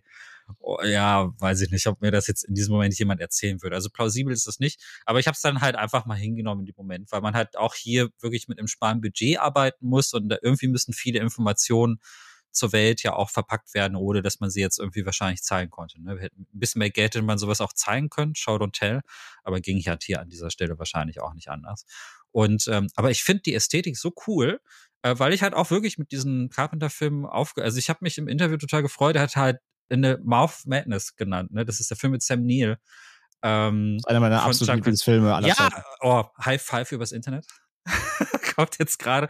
Ich liebe, Ich äh, liebe wie den heißt der auf Deutsch? Ähm, die Mächte Ähm, des Die Mächte Wahnsinns. des. Wahnsinns. Einer der geilsten Horrorfilme und ich finde absolut der, be der beste Carpenter meiner Meinung nach. Also sogar noch besser als The Thing, den ich auch sehr gut finde, aber mir persönlich hat der so gut gefallen, weil der so, ähm, so komplett weird ist und einfach Ja, total unkonventionell. Und ähm, ich Ja, habe der einfach halt, der halt einfach natürlich auch komplett eine Huldigung vor King und Lovecraft ist. Das Ja. alles einfach zusammenmatscht in so ein eigenes Ding, aber so geil diesen Vibe einfängt, den beide Universen ver versprühen. Also er hat sowohl diese ganze Kleinstadt-Ästhetik, ja, ja, als aber auch den Cosmic Horror und verbindet das halt so gut. Und Sam Neill ist da drin, hat einfach wieder eine Wucht so, der macht das so Und geil. Der, und der Film hat auch so viel äh, Shallow Depth, also so viel, also so viel Bokeh im Hintergrund und so viel 70s Zoom und so und auch diesen corny Look und alles handgemacht und alles sieht irgendwie seltsam aus und ich liebe diesen alten klassischen Horrorfilm-Look. Ich will damit nicht sagen, dass moderne Horrorfilme grundsätzlich doof sind oder so. Also ich bin, ich gucke gerne verschiedene Formen von Horror, ähm, aber so ein bisschen hängt mein Herz ja auch so an diesen Carpenter-Sachen so. Komplett, ja, ja. hat natürlich auch Müll gemacht, also Ghost of Mars oder so, jetzt nicht drüber reden. Ähm, auch Weil von vielen Jahren Guilty Pleasure ist tatsächlich. es ist ein witziger Film, aber es ist jetzt nicht das, was ich, was ich meine, Nee, wenn ich Carpenter nicht, sage. ja. Ne? Also es Ja. meine halt wirklich schon die Filme, wo Carpenter es auch ernst war. Also so Prince of Darkness zum Beispiel Ja. oder so. Mhm. Oder ähm, also noch nicht mal der Liv. Also der Liv ist für mich auch totaler Overtrash. Es gibt da so diese, es gibt eine bestimmte Sorte, wo Carpenter man das Gefühl hat, er hat das wirklich ernst gemeint und wollte wirklich einen gruseligen Film machen und das gelingt ihm dann auch. Dann ist es halt wirklich so, dann kommen wirklich die besten Aspekte aus Cosmic Horror und so ein bisschen Lovecraft-Einfluss dran und es ist alles auf diese Art und Weise gedreht und Carpenter hat auch immer so mit Budget gestruggelt. Er hat immer geguckt, dass er mit wenig Budget was macht. Und ich finde, was, und er hat halt natürlich auch durch diese minimalistische Musik, die auch viel Rock hatte natürlich, die er selber geschrieben hat und auch immer dieses Synthie hatte, da ist einfach so irgendwie was drin. Und dass, dass die es schaffen, bei so einem fetten Franchise wie Resident Evil sowas draufzudrücken. Also entweder es war wahnsinnig mutig oder hier haben einfach die Sterne gut gestanden. Die brauchten jetzt einen Film, um die Lizenz nicht zu verlieren, wollten irgendwas Günstiges. Ich weiß es nicht. Ist keine Ahnung, aber ich bin sehr glücklich, dass sie es gemacht haben. Und als der Dame Paul W.S. Anderson am Ende kam, wirkte das fast so ein bisschen als würde er sagen, jo, hier, äh, ich verneige mich. Äh, das ist jetzt die neue Generation an Resident Evil Filmen, die wir machen sollen. Und ich sage, okay, cool. Gib mir mehr davon. Ich will, ich will bitte Resident Evil 2 und 3 bitte in diesem Stil auch genauso. Hm. Äh, das, da würde ich mich total drüber freuen. Es ist, äh, weil es hatte auch diese Action-Momente, aber die waren nicht so übertrieben. Also es war, es gab zwar Explosionen, es hätten meinetwegen auch weniger Explosionen sein können, aber es war so an einer Grenze, wo du sagst, okay, das ist noch gerade so an so einer Grenze, dass es nicht zu trashig wird. Und es war echt cool. Also es ist sehr begeistert. Ja, und wie gesagt halt, man darf nicht vergessen, Resident Evil ist ja trotzdem immer Action gewesen. Also, ne, da, da gibt's, da gibt's Raketenwerfer, da gibt's Explosionen. und deswegen, die gehören ja schon dazu, Ja. ähm, aber halt im, im, im Maße eben, ne? Dass es nicht die Überhand gewinnt. So. Und das hat der Film, finde ich, auch abs- abgedeckt, absolut. Ähm, vielleicht noch so ein, zwei Sachen, die mir ein bisschen gefehlt haben. Ähm, ich finde es super schade, weil sie hatten so viele äh, Charaktere im Film, die auch eigentlich gar nicht wichtig sind, die eigentlich nur sterben müssen. Warum, warum war Barry Burton nicht drin? Ja, Das hab ich nicht- Das habe ich wirklich nicht verstanden, gerade unter dem Aspekt, nämlich, wenn man schon die Lore so genau nimmt. Ähm, laut Lore, also Chris und, und, und Claire stehen ja hier im Fokus. Chris und Claire sind ja Waisenkinder, denen ihre Eltern sind früh gestorben und laut der Lore ähm, hat sich quasi Barry und die Familie Burton um sie gekümmert, auch ganz viel in ihrer Jugend und so weiter. Mhm. Das sind halt ganz alte Vertraute. Und gerade dann, wenn du die beiden Charaktere hier in den Fokus stellst, muss ich sagen, verstehe ich nicht, wenn du schon fast alle Stars-Member aus dem, sowohl aus dem Bravo als auch aus dem Alpha-Team mit irgendwie einbaust. Die sind alle gecastet worden extra. Wieso nimmst du nicht Barry mit? Ich meine, Barry ist ja auch, wenn du vom ersten Zombie im ersten Spiel wegläufst, der erste Charakter, der im Resident Evil-Spiel einen Zombie erschießt Ja. mit, seinem, mit seinem Revolver die, im, im, im, äh, hier im, im Speisesaal. Warum ist Barry nicht drin? Weil sie droppen halt original das Jill-Sandwich als Gag Ja. und er, er sagt das ja auch im Spiel. Das ist ja seine Line. Warum ist er nicht drin? Das habe ich nicht verstanden, ehrlich gesagt. Ja, ich hoffe halt auch, dass da, dass sie wirklich einen zweiten Film machen und da nicht nur Barry, sondern auch Rebecca zum Beispiel noch mit Ja, einbauen. Rebecca Chambers war auch nicht drin, genau. Rebecca Chambers ist eine meiner Lieblingsfiguren tatsächlich aus der Resident Evil-Reihe, weil sie ja auch ihr eigenes Spiel mit äh, Resident Evil Zero bekommen hat und ich fand diese, äh, diese Romanze, quasi Romanze zwischen dem Gangster und der, der kleinen Rebecca irgendwie sehr knuffig. Und, äh, aber es ist einfach ein sympathischer Charakter und dass die hier zum Beispiel auch nicht irgendwie, also genau. sie also vom ja Bravo-Team sind ja. nur zwei Personen drin. Enrico, der, der, der, der Leader und äh, noch irgendeiner. Und vom Alpha sind fast alle dabei. Ähm, aber auch, eben Barry fehlt halt, das hat mich echt ein bisschen genervt. Und ja, Rebecca wäre auch cool gewesen. Deswegen, man kann sie natürlich noch einführen, wenn ein Ja, weiterer ja. Teil kommt. Das wäre natürlich irgendwie ganz cool. Ähm, und auf der, sag ich mal, auf der Antagonistenseite, da habe ich jetzt schon ein paar, ein paar Stimmen gelesen, die sich halt super gewünscht hätten, wenn Mr. X vorgekommen wäre. Mm. Mm, wo ich mir aber dann Ich- denke, ich glaube, das wäre too much geworden. Also für die, die jetzt äh, von, von deinem Publikum zuhören, Mr. X ist so ein, ähm, es gibt in Resident Evil immer so eine, eine sogenannte Nemesis-Figur. Genau. Ähm, das ist ein äh, Gegner im Spiel, der schwer bis gar nicht zu besiegen ist. Das ist sozusagen sowas wie ähm, ein Monster, das dich die ganze Zeit verfolgt und äh, dich dann, und das, wo du erst am Ende irgendwie was gegen machen kannst, ganz bewusst. Ähm, Genau. Resident Evil Nemesis, äh, das ist ein Spiel, das komplett auf dieses, diesem Konzept irgendwie aufbaut. Und der Nemesis. den Nemesis, den kennt man ja auch aus den Anderson-Filmen. Genau, den Aus dem auch in den Anderson-Film. Und sowas ähnliches, also den gab's schon immer in Resident Evil. Resident Evil ist so eins der Spiele, die das auch sicherlich dazu geholfen haben, das auch populär zu machen irgendwie. Das haben natürlich ein paar andere Spiele dann auch ähnlich übernommen. Mhm. Aber das ist so eine, so eine grundsätzliche Idee von sehr vielen Survival-Horror-Spielen, dass man einen Gegner hat, ähm, irgendeine Form von Kreatur. Es muss jetzt nicht unbedingt ein Monster sein, aber irgendwas hat, was schwer zu besiegen ist und was man am Ende dann halt vielleicht besiegen kann. Und ähm, es ist, ähm, ja, äh, ich finde Mr. X ganz schön dumm. also, also Mr. X ist ein Typ mit einem Hut, ähm, der sieht, Trenchcoat. Trenchcoat, der sieht komplett deplatziert aus und der basiert auf einem uralten Designs, die die früher mal gemacht haben, ähm, das das original japanische Entwicklerteam. Und ähm, im Spiel äh, war das, das das einzige im Spiel, wo ich immer dachte, das, irgendwie passt das nicht für mich. Äh, ich weiß nicht, wie ging's dir denn da? Ey, ich, ich, ich, ich bin also mal ganz generell als Horrorspieler so, ich hasse ja, ich hasse ja solche, äh, ich hasse ja Nemesis-Figuren. Ja. Also mir auf den Sack gehen, aber sollen sie ja auch.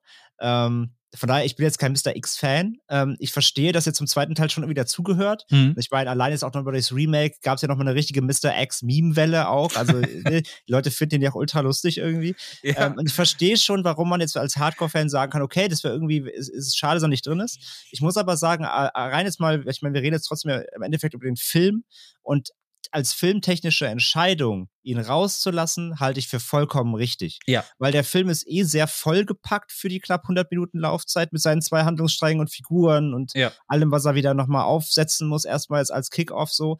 Ähm, da jetzt noch so eine Nemesis-Figur reinzubringen, die jetzt irgendwie Claire, die dich einen halben Film nochmal jagt, es wäre zu viel geworden. Ja. Weil du hast ja am Ende quasi nochmal einen Endboss, ohne jetzt äh, zu spoilern, Spielekenner wissen eh, wer es ist.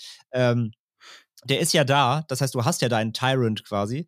Ähm, aber jetzt noch ein Mr. X in die Polizeistation zu quetschen, der da jetzt irgendwie einen halben Film äh, ein bisschen rum, rumstapft, ähm, nee. Hätte auch das Tempo aus dem Film genommen auf eine gewisse Art, weil der, der, der, auf der Flucht sind sie eh die ganze Zeit. Oder Ja. zumindest irgendwie, irgendwie on on the move und unterwegs und wir müssen irgendwie raus und gucken. Also, ne, der Film steht eh nie still.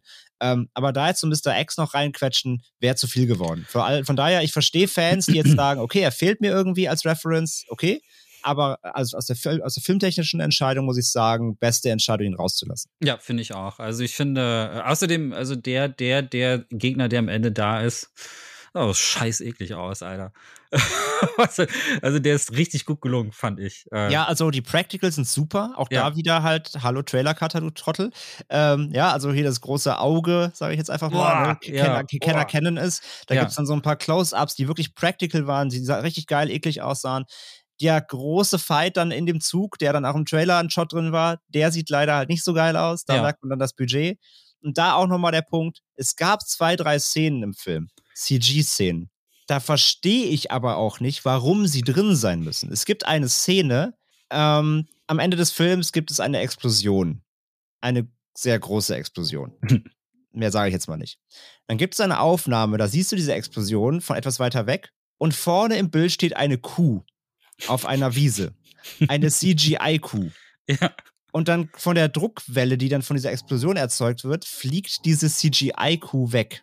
Und das sieht so scheiße aus. Ja, Das sieht so unfassbar scheiße aus, ja, wo ich mir gedacht habe, warum steht diese Kuh da? ja. Ihr, ihr merkt doch, das sieht scheiße aus. Ihr merkt an dem Moment, wenn ihr das in der Post macht, wir haben dafür kein Geld.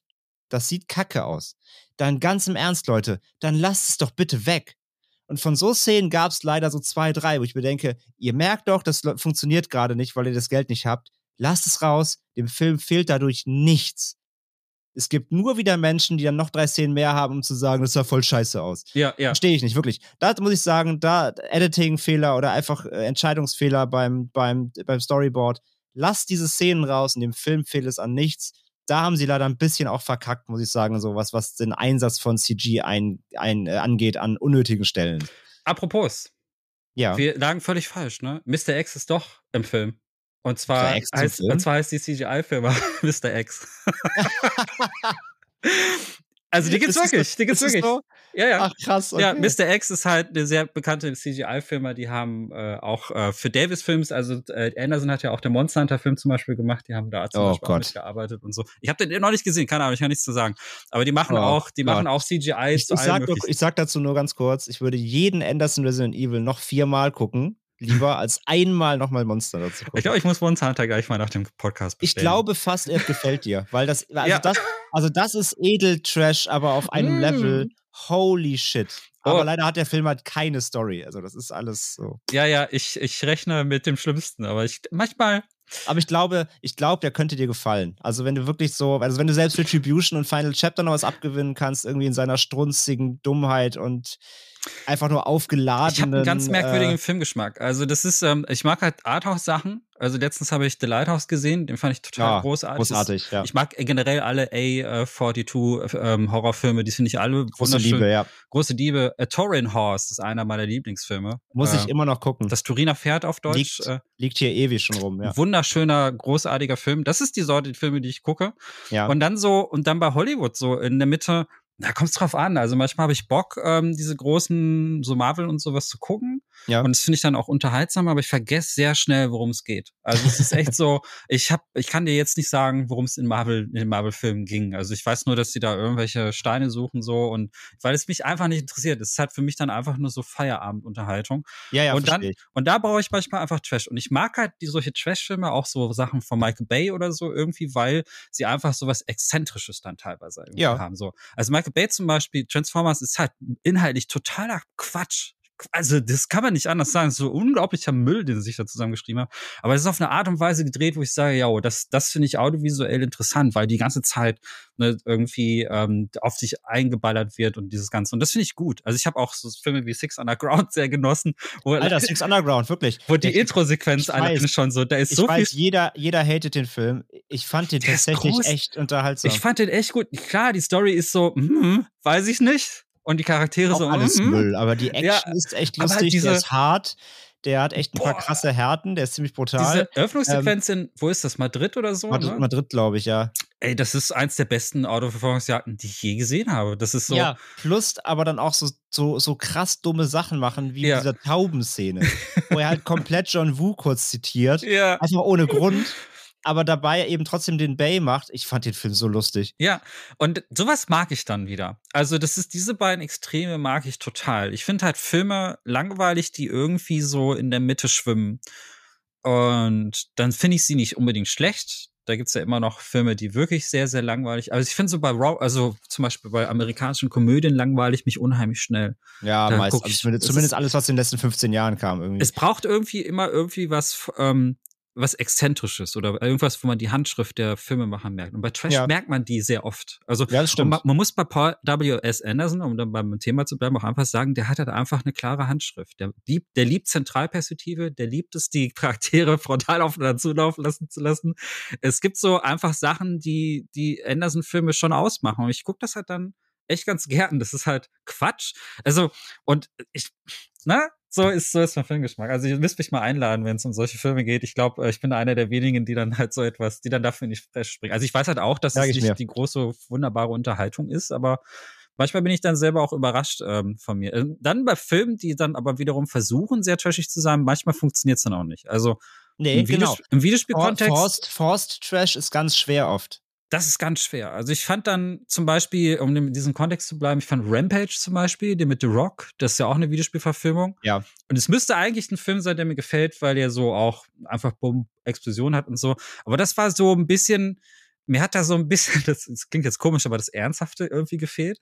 Wo ich da so bei Pacific Rim irgendwie denke, okay, das ist trashig, aber mit so einem Herzblut, der Rampage war es irgendwie so sehr formelhaft. Und Ja, ich meine, gut, klar, also Del Toro weiß ja auch, wie man inszeniert dann schon Ja, wieder. ja, ne? Das ist genau. ja was anderes nochmal. Und er hat ja auch einfach ein Herz für Monster, und das merkst du dann auch. Genau. Aber ein Rampage war ja einfach ein seelenloser Film. Und ich fand Ja. ihn vor allem, obwohl er so pompös und, und Big Scale hat und alles explodiert und Monster reißen Hochhäuser ein, was eigentlich auf dem Papier schon Spaß machen müsste, ich fand den Film einfach langweilig. ja, Und so ein Film darf ja, Ja. nicht langweilig sein. Das ist ja ein Riesenproblem schon. Also, und ich, wenn ich, wenn dich's langweilt, wie sich, auch wenn CG sind, aber wenn ich, wenn ich's langweilt, wenn die CGI-Monster, hauchhohe, hauchhohe Monster kloppen, Ja. dann ist, da stimmt was nicht. Hast dann stimmt das nicht. Und hat der Film irgendwie, und das ist komisch. Also deswegen will ich jetzt Monster Hunter unbedingt sehen, weil das ist ja eigentlich ein Kaiju-Film. Also, Es ist, es ist ein Kaiju-Film, ja, aber, Kaiju-Film, aber er ja. ist halt wirklich so komplett ohne, also Leere. Da ist nur Leere.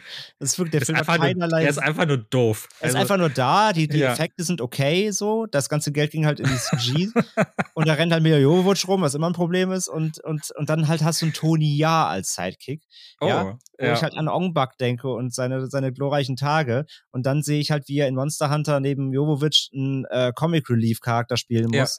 Äh, denke ich mir, ah, du armer, du armer Mann so.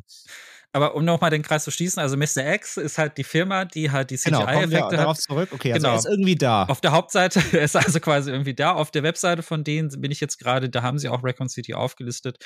Wahrscheinlich haben sie kooperiert natürlich. Es kann auch sein, dass sie da mit mehreren Leuten gemacht. Und das ist eigentlich eine Firma, wenn sie Zeit haben, können sie auch richtig viel. Also sie haben zum Beispiel Ja, Zeit und Geld. den De Toro, ja, es ist immer meistens Zeit und Geld. Das ist halt äh, oft ein Missglauben, dass es an, den, an dem Talent der Leute liegt. Die Leute, die, die in CGI arbeiten, sind in zu 99,9 Prozent aller Fälle sehr talentiert. Wer diesen Job macht, hat das auch gelernt und äh, hat auch die Fähigkeit. Es ist eigentlich immer ein Zeit- oder Budgetproblem, weil du immer Zeit brauchst, um Effekte richtig, richtig gut zu machen. Und wenn ihr im Kino sitzt und ihr seht irgendwie was richtig Geiles äh, mit sehr vielen Details, dann könnt ihr euch sicher sein, dass die Leute da ein, zwei Jahre dran gearbeitet haben, bis es so geworden ist, wie das wollt. Ähm, berühmtes Beispiel sind so Sachen wie ähm, die Sachen von Blomkamp zum Beispiel. Der hat ja Chappie zum Beispiel gemacht mit diesem Mhm. Roboter. Auch eine Art von Filmemacher, den ich unheimlich mag. Äh, das ist jetzt vielleicht auch nicht Trash oder auch Dingens, keine der Richtung, aber es ist einer, den ich sehr mag. Ja, kommt Aber- drauf an. kommt auf den Film- von ihm. Kommt auf den Film natürlich an, aber äh, komm, District 9 ist, ist Äh, District 9 ist, ist, District 9 ist seine Visitenkarte. Das Problem ist leider, dass vielleicht ist er, also ich möchte nicht sagen, er ist ein One-Trick-Pony, aber vielleicht ist er aber auch nicht der große Filmemacher, für die nach District 9 alle gehalten haben. Ja. Weil, ich weiß nicht, ob du seine Old Studio-Sachen gesehen hast, die jetzt alle auf Netflix zur Verfügung stehen, diese ganzen Kurzfilmsammlungen und so. Ja, also erstens ist es immer Alien Invasion, das das Einzige, was er macht. Und jetzt habe ich gerade seinen ganz neuen Spielfilm gesehen, äh, Demonic, mhm. wo er quasi ähm, ja Sci-Fi mit Dämonenhorror verbindet.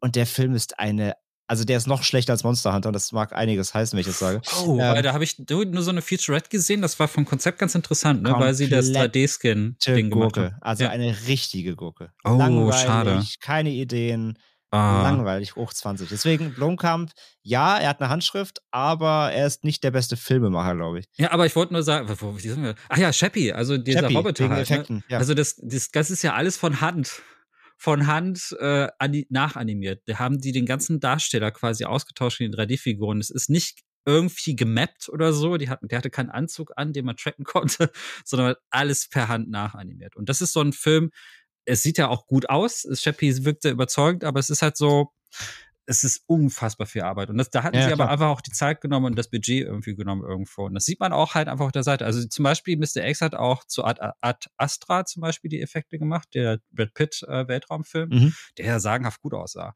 Und fand ich. Und äh, das war halt so, also das ist halt einfach oft eine Zeit- und Budgetfrage. Also wenn nicht, dass ihr jetzt den Namen lest und denkt, oh, die machen nur Kacke. Die haben auch Cowboy Bebop zum Beispiel gemacht.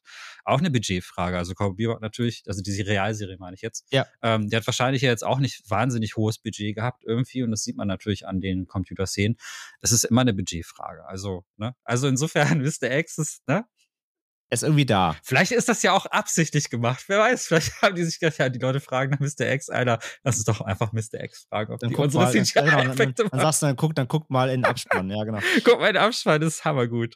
Ja, auf Ist jeden Fall ja kann man auch ja auch sagen, also hätte, hätte der Film, hm? Ist ja auch sehr meta irgendwie, fand ich auch ja, geil. schon, schon, ja. Guter, guter, guter Fun Fact, das hatte ich auch nicht auf dem Schirm. Aber deswegen kann man kann halt sagen, ne, hätte Mhm. der Film, hätte der Film natürlich irgendwie 50 Millionen mehr gekostet, dann sähen die Effekte mit Sicherheit besser aus.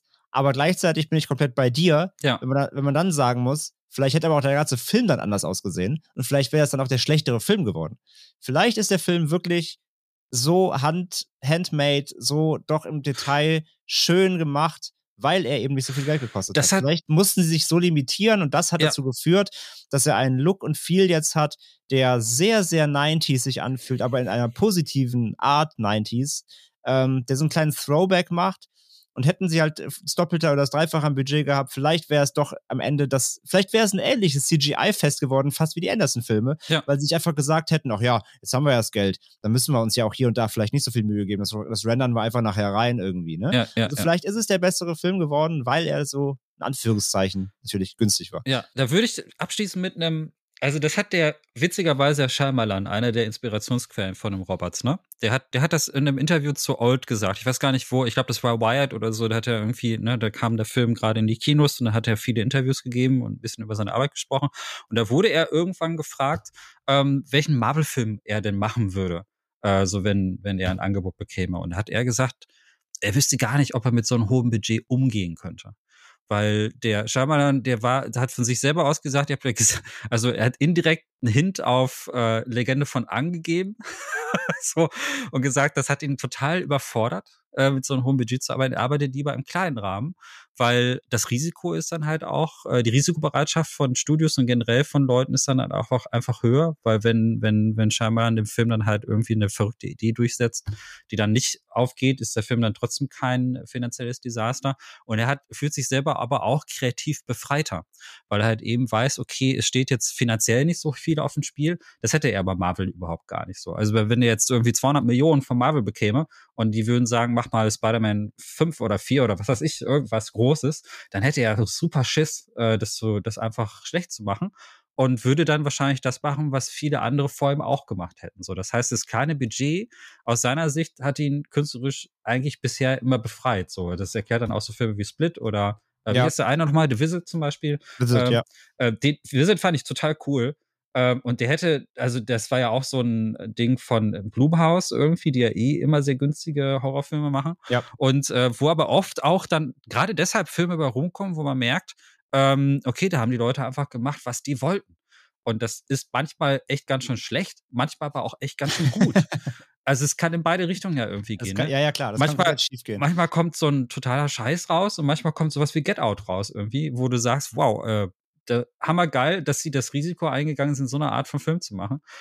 Ähm, und das ist, das finde ich cool. Also ich, und ich glaube, das ist halt das Geheimnis von diesem, diesem Film. Also ich finde, der nächste Film sollte jetzt nicht das doppelte Budget haben, hätte ich, hätte ich Angst.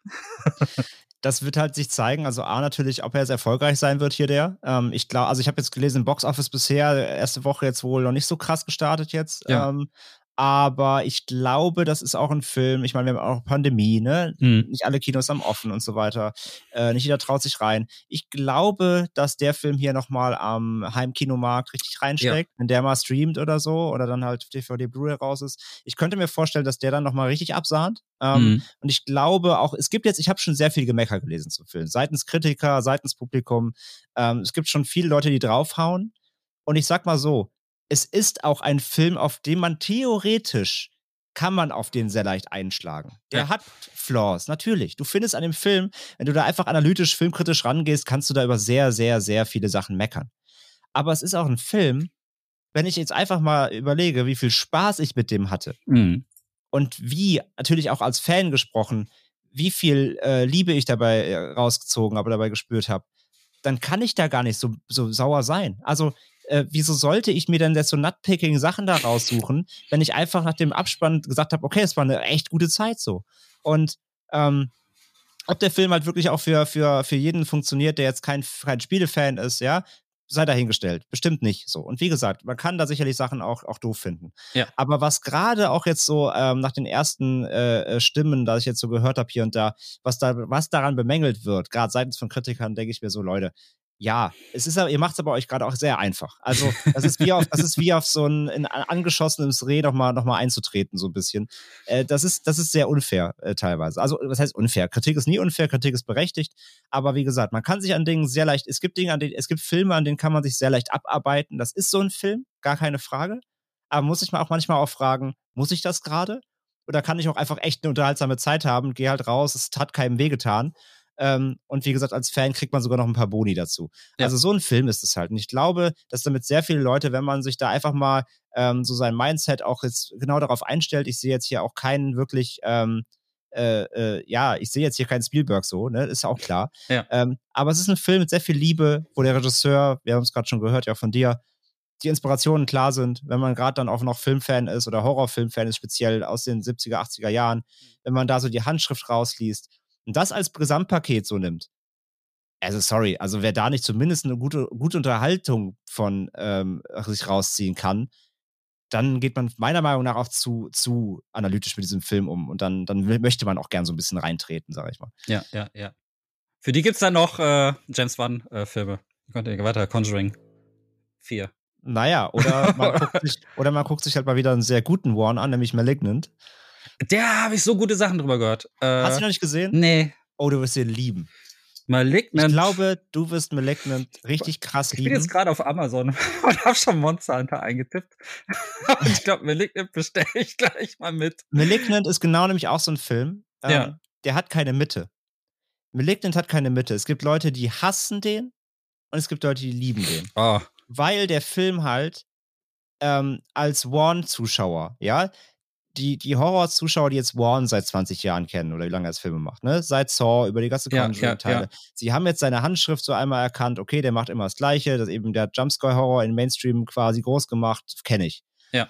Und dann kommt halt so ein Malignant, der macht die erste Filmhälfte, macht er halt Conjuring und alle sind so, ja, okay, kenne ich. Und ab der Hälfte sagt er plötzlich Fuck you und macht halt einfach kompletten 80s äh, Horror in bester Giallo, Carpenter, Geil. ähm, ja, fast schon so Icon-mäßig Freddy Krueger-styled Horror auf und alle sind so, was ist das denn? Das kapiere ich nicht. Und die Leute sind, finden den Film scheiße, weil die das nicht von Warren erwarten. Der Film ist halt komplett konträr gegen alles, was in den letzten 10, 20 Jahren im Ho- Mainstream-Horror passiert ist. Die Leute verstehen das gar nicht mehr. Das ist ein Film, allein das Skript von dem Film, die, das Drehbuch, das, die Story allein. Sowas hat, sowas, dass der dafür allein Geld bekommt, ist wahnwitzig. Sowas hat man eigentlich nur in den 80s gedreht, sowas. Ja, und sowas jetzt noch mal auf einer großen Leinwand mit einem fetten Budget zu sehen, war eine Offenbarung. Und die Leute checken es nicht. Die Leute finden den Film ja, so ich habe den, scheiße. ich hab den Film ja schon vorbestellt. So. So, und deswegen. Also, Also, wir sind zufrieden. Jetzt ja, ich, aber der kommt Ja. äh, tatsächlich erst ja, Ende, bist, Ende äh, ich, Dezember raus. ich glaube, du ja. wirst ihn sehr mögen, weil Ja. der genau diese, der macht, der ist genau das. Da hat ein Warren noch mal das macht, gemacht, was er selber mag. ja, also ja. was er selber im Horror mag, konnte er noch mal hier in den Film packen. Aber die Leute sind darauf gar nicht vorbereitet. Ich, find, du? ich bin, ich Deswegen, bin ja. gespannt. Ich habe so viele gute Sachen jetzt über den Film gehört. Irgendwie, das ist aber sowas macht Spaß. Also ich finde wenn ich sowas im Mainstream auch nochmal wiedererkenne, jetzt eben wie auch hier bei Resident Evil eben, wenn ich Ja, eine ja. Handschrift sehe von Leuten, die Horror lieben, dann bin ich ja schon, dann bin ich ja schon halb zufrieden quasi. Ja, ja, total, ey. Ja, gutes Ding. Also ich glaube, ich glaube fast, man hat jetzt rausgehört, dass wir Resident Evil äh, Raccoon City empfehlen. Ich hoffe, ich hoffe, ihr geht alle rein, weil ich möchte auch nämlich eine Fortsetzung. Genau ja, also Micha. ich glaube aber Heimkino, also auf jeden Fall besser als Infinite Darkness. Also, ja, das, das nochmal ganz zum Abschluss. Ähm, Infinite Darkness habe ich auch gesehen. Das ist der CGI-Film, der letzte. Netflix, ne? Genau. Also es ist eigentlich eine Miniserie. Ähm, ich habe aber Genau. das Gefühl, dass es eigentlich ein Film sein sollte, den sie dann äh, ausgedehnt haben. Ähm, kann ich nicht empfehlen. ähm, das ist, das ist halt so ziemlich genau das Gegenteil. Ähm, weil, ähm, also tatsächlich, also ich fand die CGI-Filme bis dahin eigentlich ganz unterhaltsam. Und ich fand den letzten da, äh, wo es diese berühmte Szene in dem Flur gibt, wo sie die Stunt-Doubles hatten und dann haben sie alles auf 3D-Figur. Das, das fand ich hammergeil. Also, das war so richtig over the top. Da kommt Leon mit einem äh, Motorrad in den, in, den, in den Flur reingefahren, ins Slow-Mo natürlich. Crasht diesen, dieses Motorbike und dann kommt wirklich die, die feinste John Wick Action-Szene aller Zeiten. Und ich ist so, wow. Äh, also, Chapeau. Das, das, das war, das war wirklich ein richtig guter CGI-Film, meiner Meinung nach. Den hassen auch ganz viele Resident Evil-Fans, aber ich fand ihn richtig gut. Infinite Darkness äh, könnt ihr skippen, äh, wenn ihr sowas sehen wollt, weil es, sowas gibt's kaum. Also es gibt kaum gute Action-Szenen. Handlung macht kaum Sinn. Ähm, Dialoge sind äh, super pathetisch und sehr schlecht. Und äh, man hat das Gefühl, dass die Pandemie da echt reingegrätscht hat, weil die teilweise in der Animation teilweise so ähm, äh, sehr unsaubere Bewegungsabläufe drin haben, die man im Vergleich zu einem Film davor, die total überraschen. Also der Film, wie hieß der denn? Vendetta hieß der, glaube ich, ne? Vendetta, ja. Vendetta war wirklich sagenhaft gut animiert. Und äh, das fällt vor allen Dingen auf, wenn man dann Infinite Darkness guckt, der wirkt komplett unfertig. Der ist wie, als wie, wie so ein Template, als hätte man, ne, wie so eine als wäre das irgendwie so ein Pre-Rendering irgendwie gewesen. Und ähm, also, also achtet mal, wenn ihr mir nicht glaubt, äh, und das, bestimmt gibt es da auch mittlerweile Analysen drüber. Es gibt am Ende so eine Animation, da läuft äh, Leon zum Weißen Haus oder sowas. Und das ist so ein Walk-Cycle, der sich, der an der ganz ungünstigen Stelle loopt und es sieht so aus, als würde er humpeln. So, und die Kamera fährt so nach oben. Es gibt so einen Crane-Shot, der so nach oben geht irgendwie und da ist nichts im Hintergrund. Es bewegt sich kein Baum, äh, es ist kaum Bewegung drin, es ist irgendwie, niemand arbeitet in diesem Haus, es ist total schlecht ausgeleuchtet und gerendert so und man sitzt da und denkt, und die bleibt richtig lange stehen, weil das ja der letzte Shot ist, der diese ganzen ja. Serie irgendwie kommt. Und so ist die ganze Serie, man sitzt und die Handlung macht auch überhaupt keinen Sinn. Also die hatten, es gibt so zwei, drei wirklich echt gute Szenen, die von Resident Evil 5 inspiriert sind, so, äh, von, von der Stimmung her, das fand ich wirklich ganz gut, aber ähm, das sind so die einzigen Lichtblicke. Also, wenn ihr jetzt nach diesem Gespräch denkt, oh, ich habe Bock auf Resident Evil, lasst, verderbt euch nicht die Stimmung, indem ihr Infinite Darkness guckt, der ist wirklich sehr schlecht. Also, und den habe ich halt mit meiner äh, besseren Hälfte geguckt, äh, die, die diese CGI-Filme eigentlich auch mochte, aber sie hatte halt Vendetta noch nicht gesehen, so. Und dann haben wir zuerst Infinite Darkness geguckt und ich so, ey, das ist eigentlich nicht das, guck dir direkt mal danach Vendetta an und sie sagte auch, hey, das ist meilenweit besser. Und sie hat keine Ahnung von Resident Evil, sie hat, das, äh, guckt das einfach nur gerne wegen den Action-Horror. Und für sie war das als ähm, eine Person, die, die da nicht drin war in diesen ganzen Spielen irgendwie, war, fand sie auch. Das ist, also man muss da auch kein Fan sein. Hast du ja. Infinite Darkness gesehen? Äh, nee, noch nicht. Ja, Spaß, also. Die habe ich noch nicht geguckt, äh, den habe ich noch nicht geguckt, aber ja, ich habe auch nicht gut, ich habe nichts Gutes gehört, deswegen war ich auch, ich habe es dann nach hinten auf die Watchlist geschoben, weil alle Boah. schon so, oh Gott. Ja. Ich habe ja gesagt, ich mag Trash, aber ich mag keinen schlechten Trash. Weil das ja, ja, und vor allem, gerade wenn es ja. dann auch noch rein CG ist und dann Boah. noch schlecht, dann, dann wird es dann wird's kritisch. Also, wenn ich einen Film habe, einen, Realfilm habe, in dem Uncanny CG drin ist, kann ich damit irgendwie meistens noch leben, wenn der Rest gut ist, wie jetzt eben auch hier Record City. Ähm, aber wenn es halt noch ein schlechter CG-Film ist, bin ich meistens sowieso generell raus. Weil, ja. also schlechte Computeranimation habe ich zu oft in Cutscenes gesehen, da brauche ich keinen ganzen Da brauche ich dann keinen ganzen ja. Film dazu. Ne? So, ein, so ein Relikt aus äh, früheren Computerspielen, ja, die wir jetzt komplett. nicht unbedingt äh, nochmal wiedererleben wollen. Denken wir ja auch nicht bei irgendwelchen PS2-Cutscenes so, ja, davon nicht keinen ganzen Film irgendwie. Ne? Also, ja, es hat, halt es hat natürlich einen gewissen Charme, aber den braucht man jetzt nicht äh, unbedingt in Spielfilmlänge. Spielfilmlänge, äh, genau. Eben, das ist, das ist einfach ein bisschen zu viel. Ja, lass doch mal zum Abschluss. Also wir haben ja jetzt hier, äh, das ist, läuft ja doppelt auf zwei Kanälen. Äh, vielleicht sag doch mal kurz ein paar Takte zu dem Insert Moin Publikum. Was machst du? Ja, was mache ich? Ich mache ich mach einen Podcast. Ähm, yeah. Genau, also wie schon gesagt, äh, wir machen halt zum einen Devils and Demons, wo das jetzt eben auch hier stattfindet. Ähm, ein, ein Horrorfilm-Podcast, jede Woche neu. Äh, eine Reihe oder ein Einzelfilm äh, komplett durchexerziert. Also wir machen richtig so Szenenabläufe. Das heißt, wir haben auch sehr viele Zuhörerinnen und Zuhörer, die unsere Folgen hören, obwohl sie keinen Horror gucken.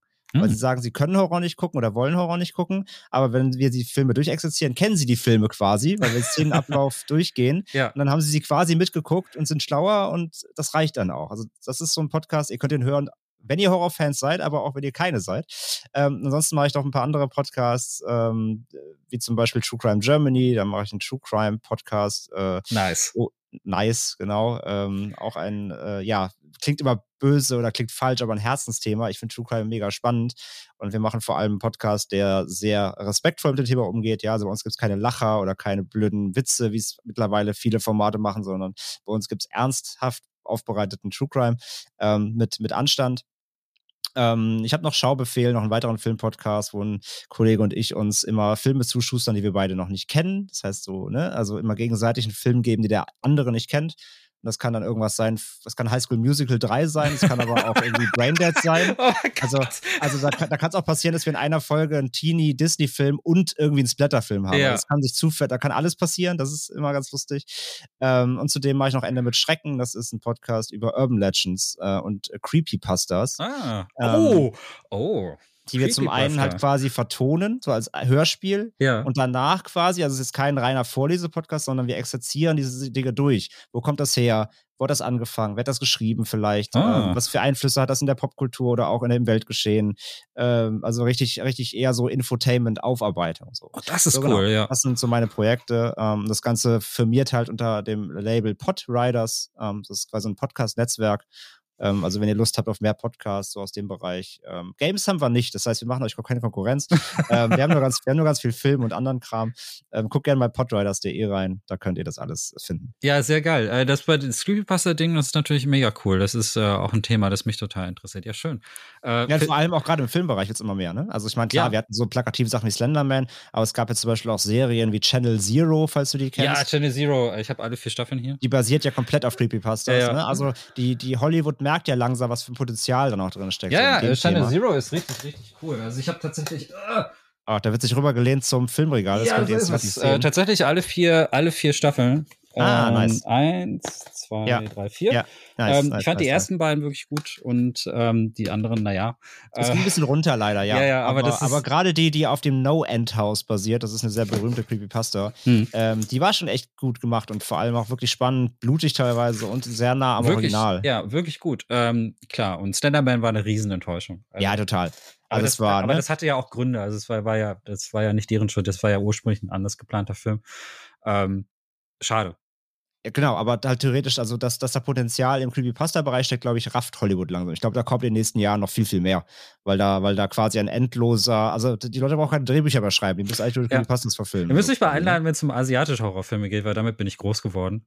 Gerne, äh, haben wir und, auch äh, wieder, Das ist, das ist so, also gerade so Horrorfilme aus Thailand oder sowas irgendwie, das, das, das Ja, ja, also wir, wir machen immer wieder J, J oder K-Horror auch, ne, klar. Also falls da mal was dabei ist, äh, gerne. Und ja, ja jetzt natürlich auch Umkehr, Umkehrschluss, erzähl mal unseren Devils and Demons Hörern, ähm, wenn sie Videospiel begeistert sind, äh, was kriegt man denn bei euch?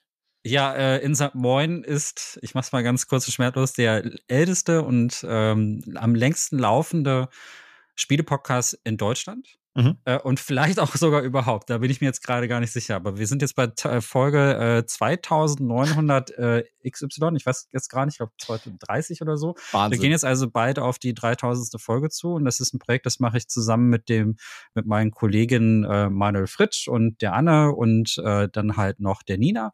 Und ähm, also wir sind vier Personen jetzt momentan gerade im Team und wir machen wirklich verschiedenste Themen. Also wir äh, legen, das ist nicht so, dass wir nur Besprechungen haben, sondern wir haben also natürlich auch die klassischen Spielbesprechungen damit drin. Wir machen aber auch viele Interviews. Das ist zum Beispiel halt hauptsächlich mein Metier. Also ich rede sehr viel mit Indie-Entwicklern zum Beispiel ähm, und führe mit denen Interviews über ihre Spiele. Ähm, auf Deutsch und auf Englisch sind das dann Gespräche, die wir dann, die auch sehr in die Länge gehen. Also die dann auch teilweise so über eine Stunde oder so reden wir dann über diese Projekte. Und es gibt aber auch äh, verschiedene Formate, ähm, wo wir dann auch Making-ofs irgendwie zum Beispiel über Spiele irgendwie drin haben. Da hat der Manu zum Beispiel was mit Deck 13 gemacht, ähm, eine längere Zeit lang. Ähm, das ist, das spritzt sich bei uns immer so ein bisschen durch. Äh, wir haben Hidden Gems Format ist noch eins, was ich zum Beispiel mhm. mache. Äh, das mache ich mit einem Kollegen, mit dem Björn. Äh, viele Grüße. Ähm, wir lieben so alte Spiele. wir lieben so alte sehr unbekannte Spiele und äh, wir machen da manchmal auch so Folgen, wo wir dann irgendwie über ältere Geheimtipps dann reden, so für, für die erste Xbox zum Beispiel oder für die PlayStation 2 oder so. Ähm, Gerade für Leute, die jetzt sich eine aktuelle Xbox gekauft haben, da gibt es ja ein Abwärtskompatibilitätsprogramm, das heißt, dass man auch ältere Xbox-Spiele darauf spielen kann und das machen wir so zum Beispiel, hey, was könnte man da jetzt zum Beispiel, was lohnt sich noch heute zu spielen? So in diese Richtung. Mhm. Und ähm, ja, in. Moin gibt's halt, also wir haben eine, wir haben regelmäßig rotierende Gäste. Also unser Kernkonzept ist im Grunde genommen, dass wir äh, jedes Mal einen anderen Gast da haben.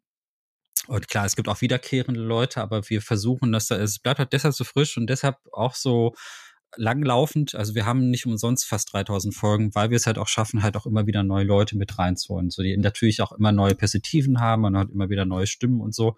Also es ist nicht nur, dass man meine Stimme hört oder die von Manu, sonst wäre es ja irgendwann auch öde und langweilig, sondern ähm, wir sind da mittlerweile eigentlich ganz gut vernetzt. Ähm, äh, in der, in der Spielerbranche so. Also ja. wir haben halt Gäste wie dich natürlich mit dabei oder halt natürlich auch äh, viele Leute aus, äh, die sowohl Entwickler sind, als auch selber Spielefans oder die selber podcasten oder die selber irgendwie in der Presse arbeiten oder so. Also es gibt da ganz viele verschiedene Richtungen irgendwie was. Und, da, und dadurch, dass Manu und ich haben sehr unterschiedlichen Spielgeschmack. Ähm, Manu ist eher so der AAA-Blockbuster-Typ.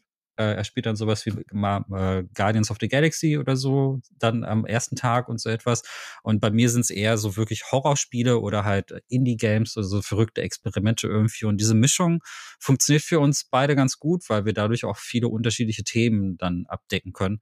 Und ähm, ja, das ist das, also das ist eigentlich das Kochrezept von Insert Moin. Ja, und es hat mit Insa Coin natürlich zu tun. Äh, der Name kommt von Guten Morgen, also ursprünglich war es ein Frühstückspodcast. Ähm, das war dann aber ein bisschen zu viel Arbeit, deswegen sind wir jetzt auf vier Folgen die Woche runtergegangen. Sonst, ähm, also viermal die Woche könnt ihr uns hören.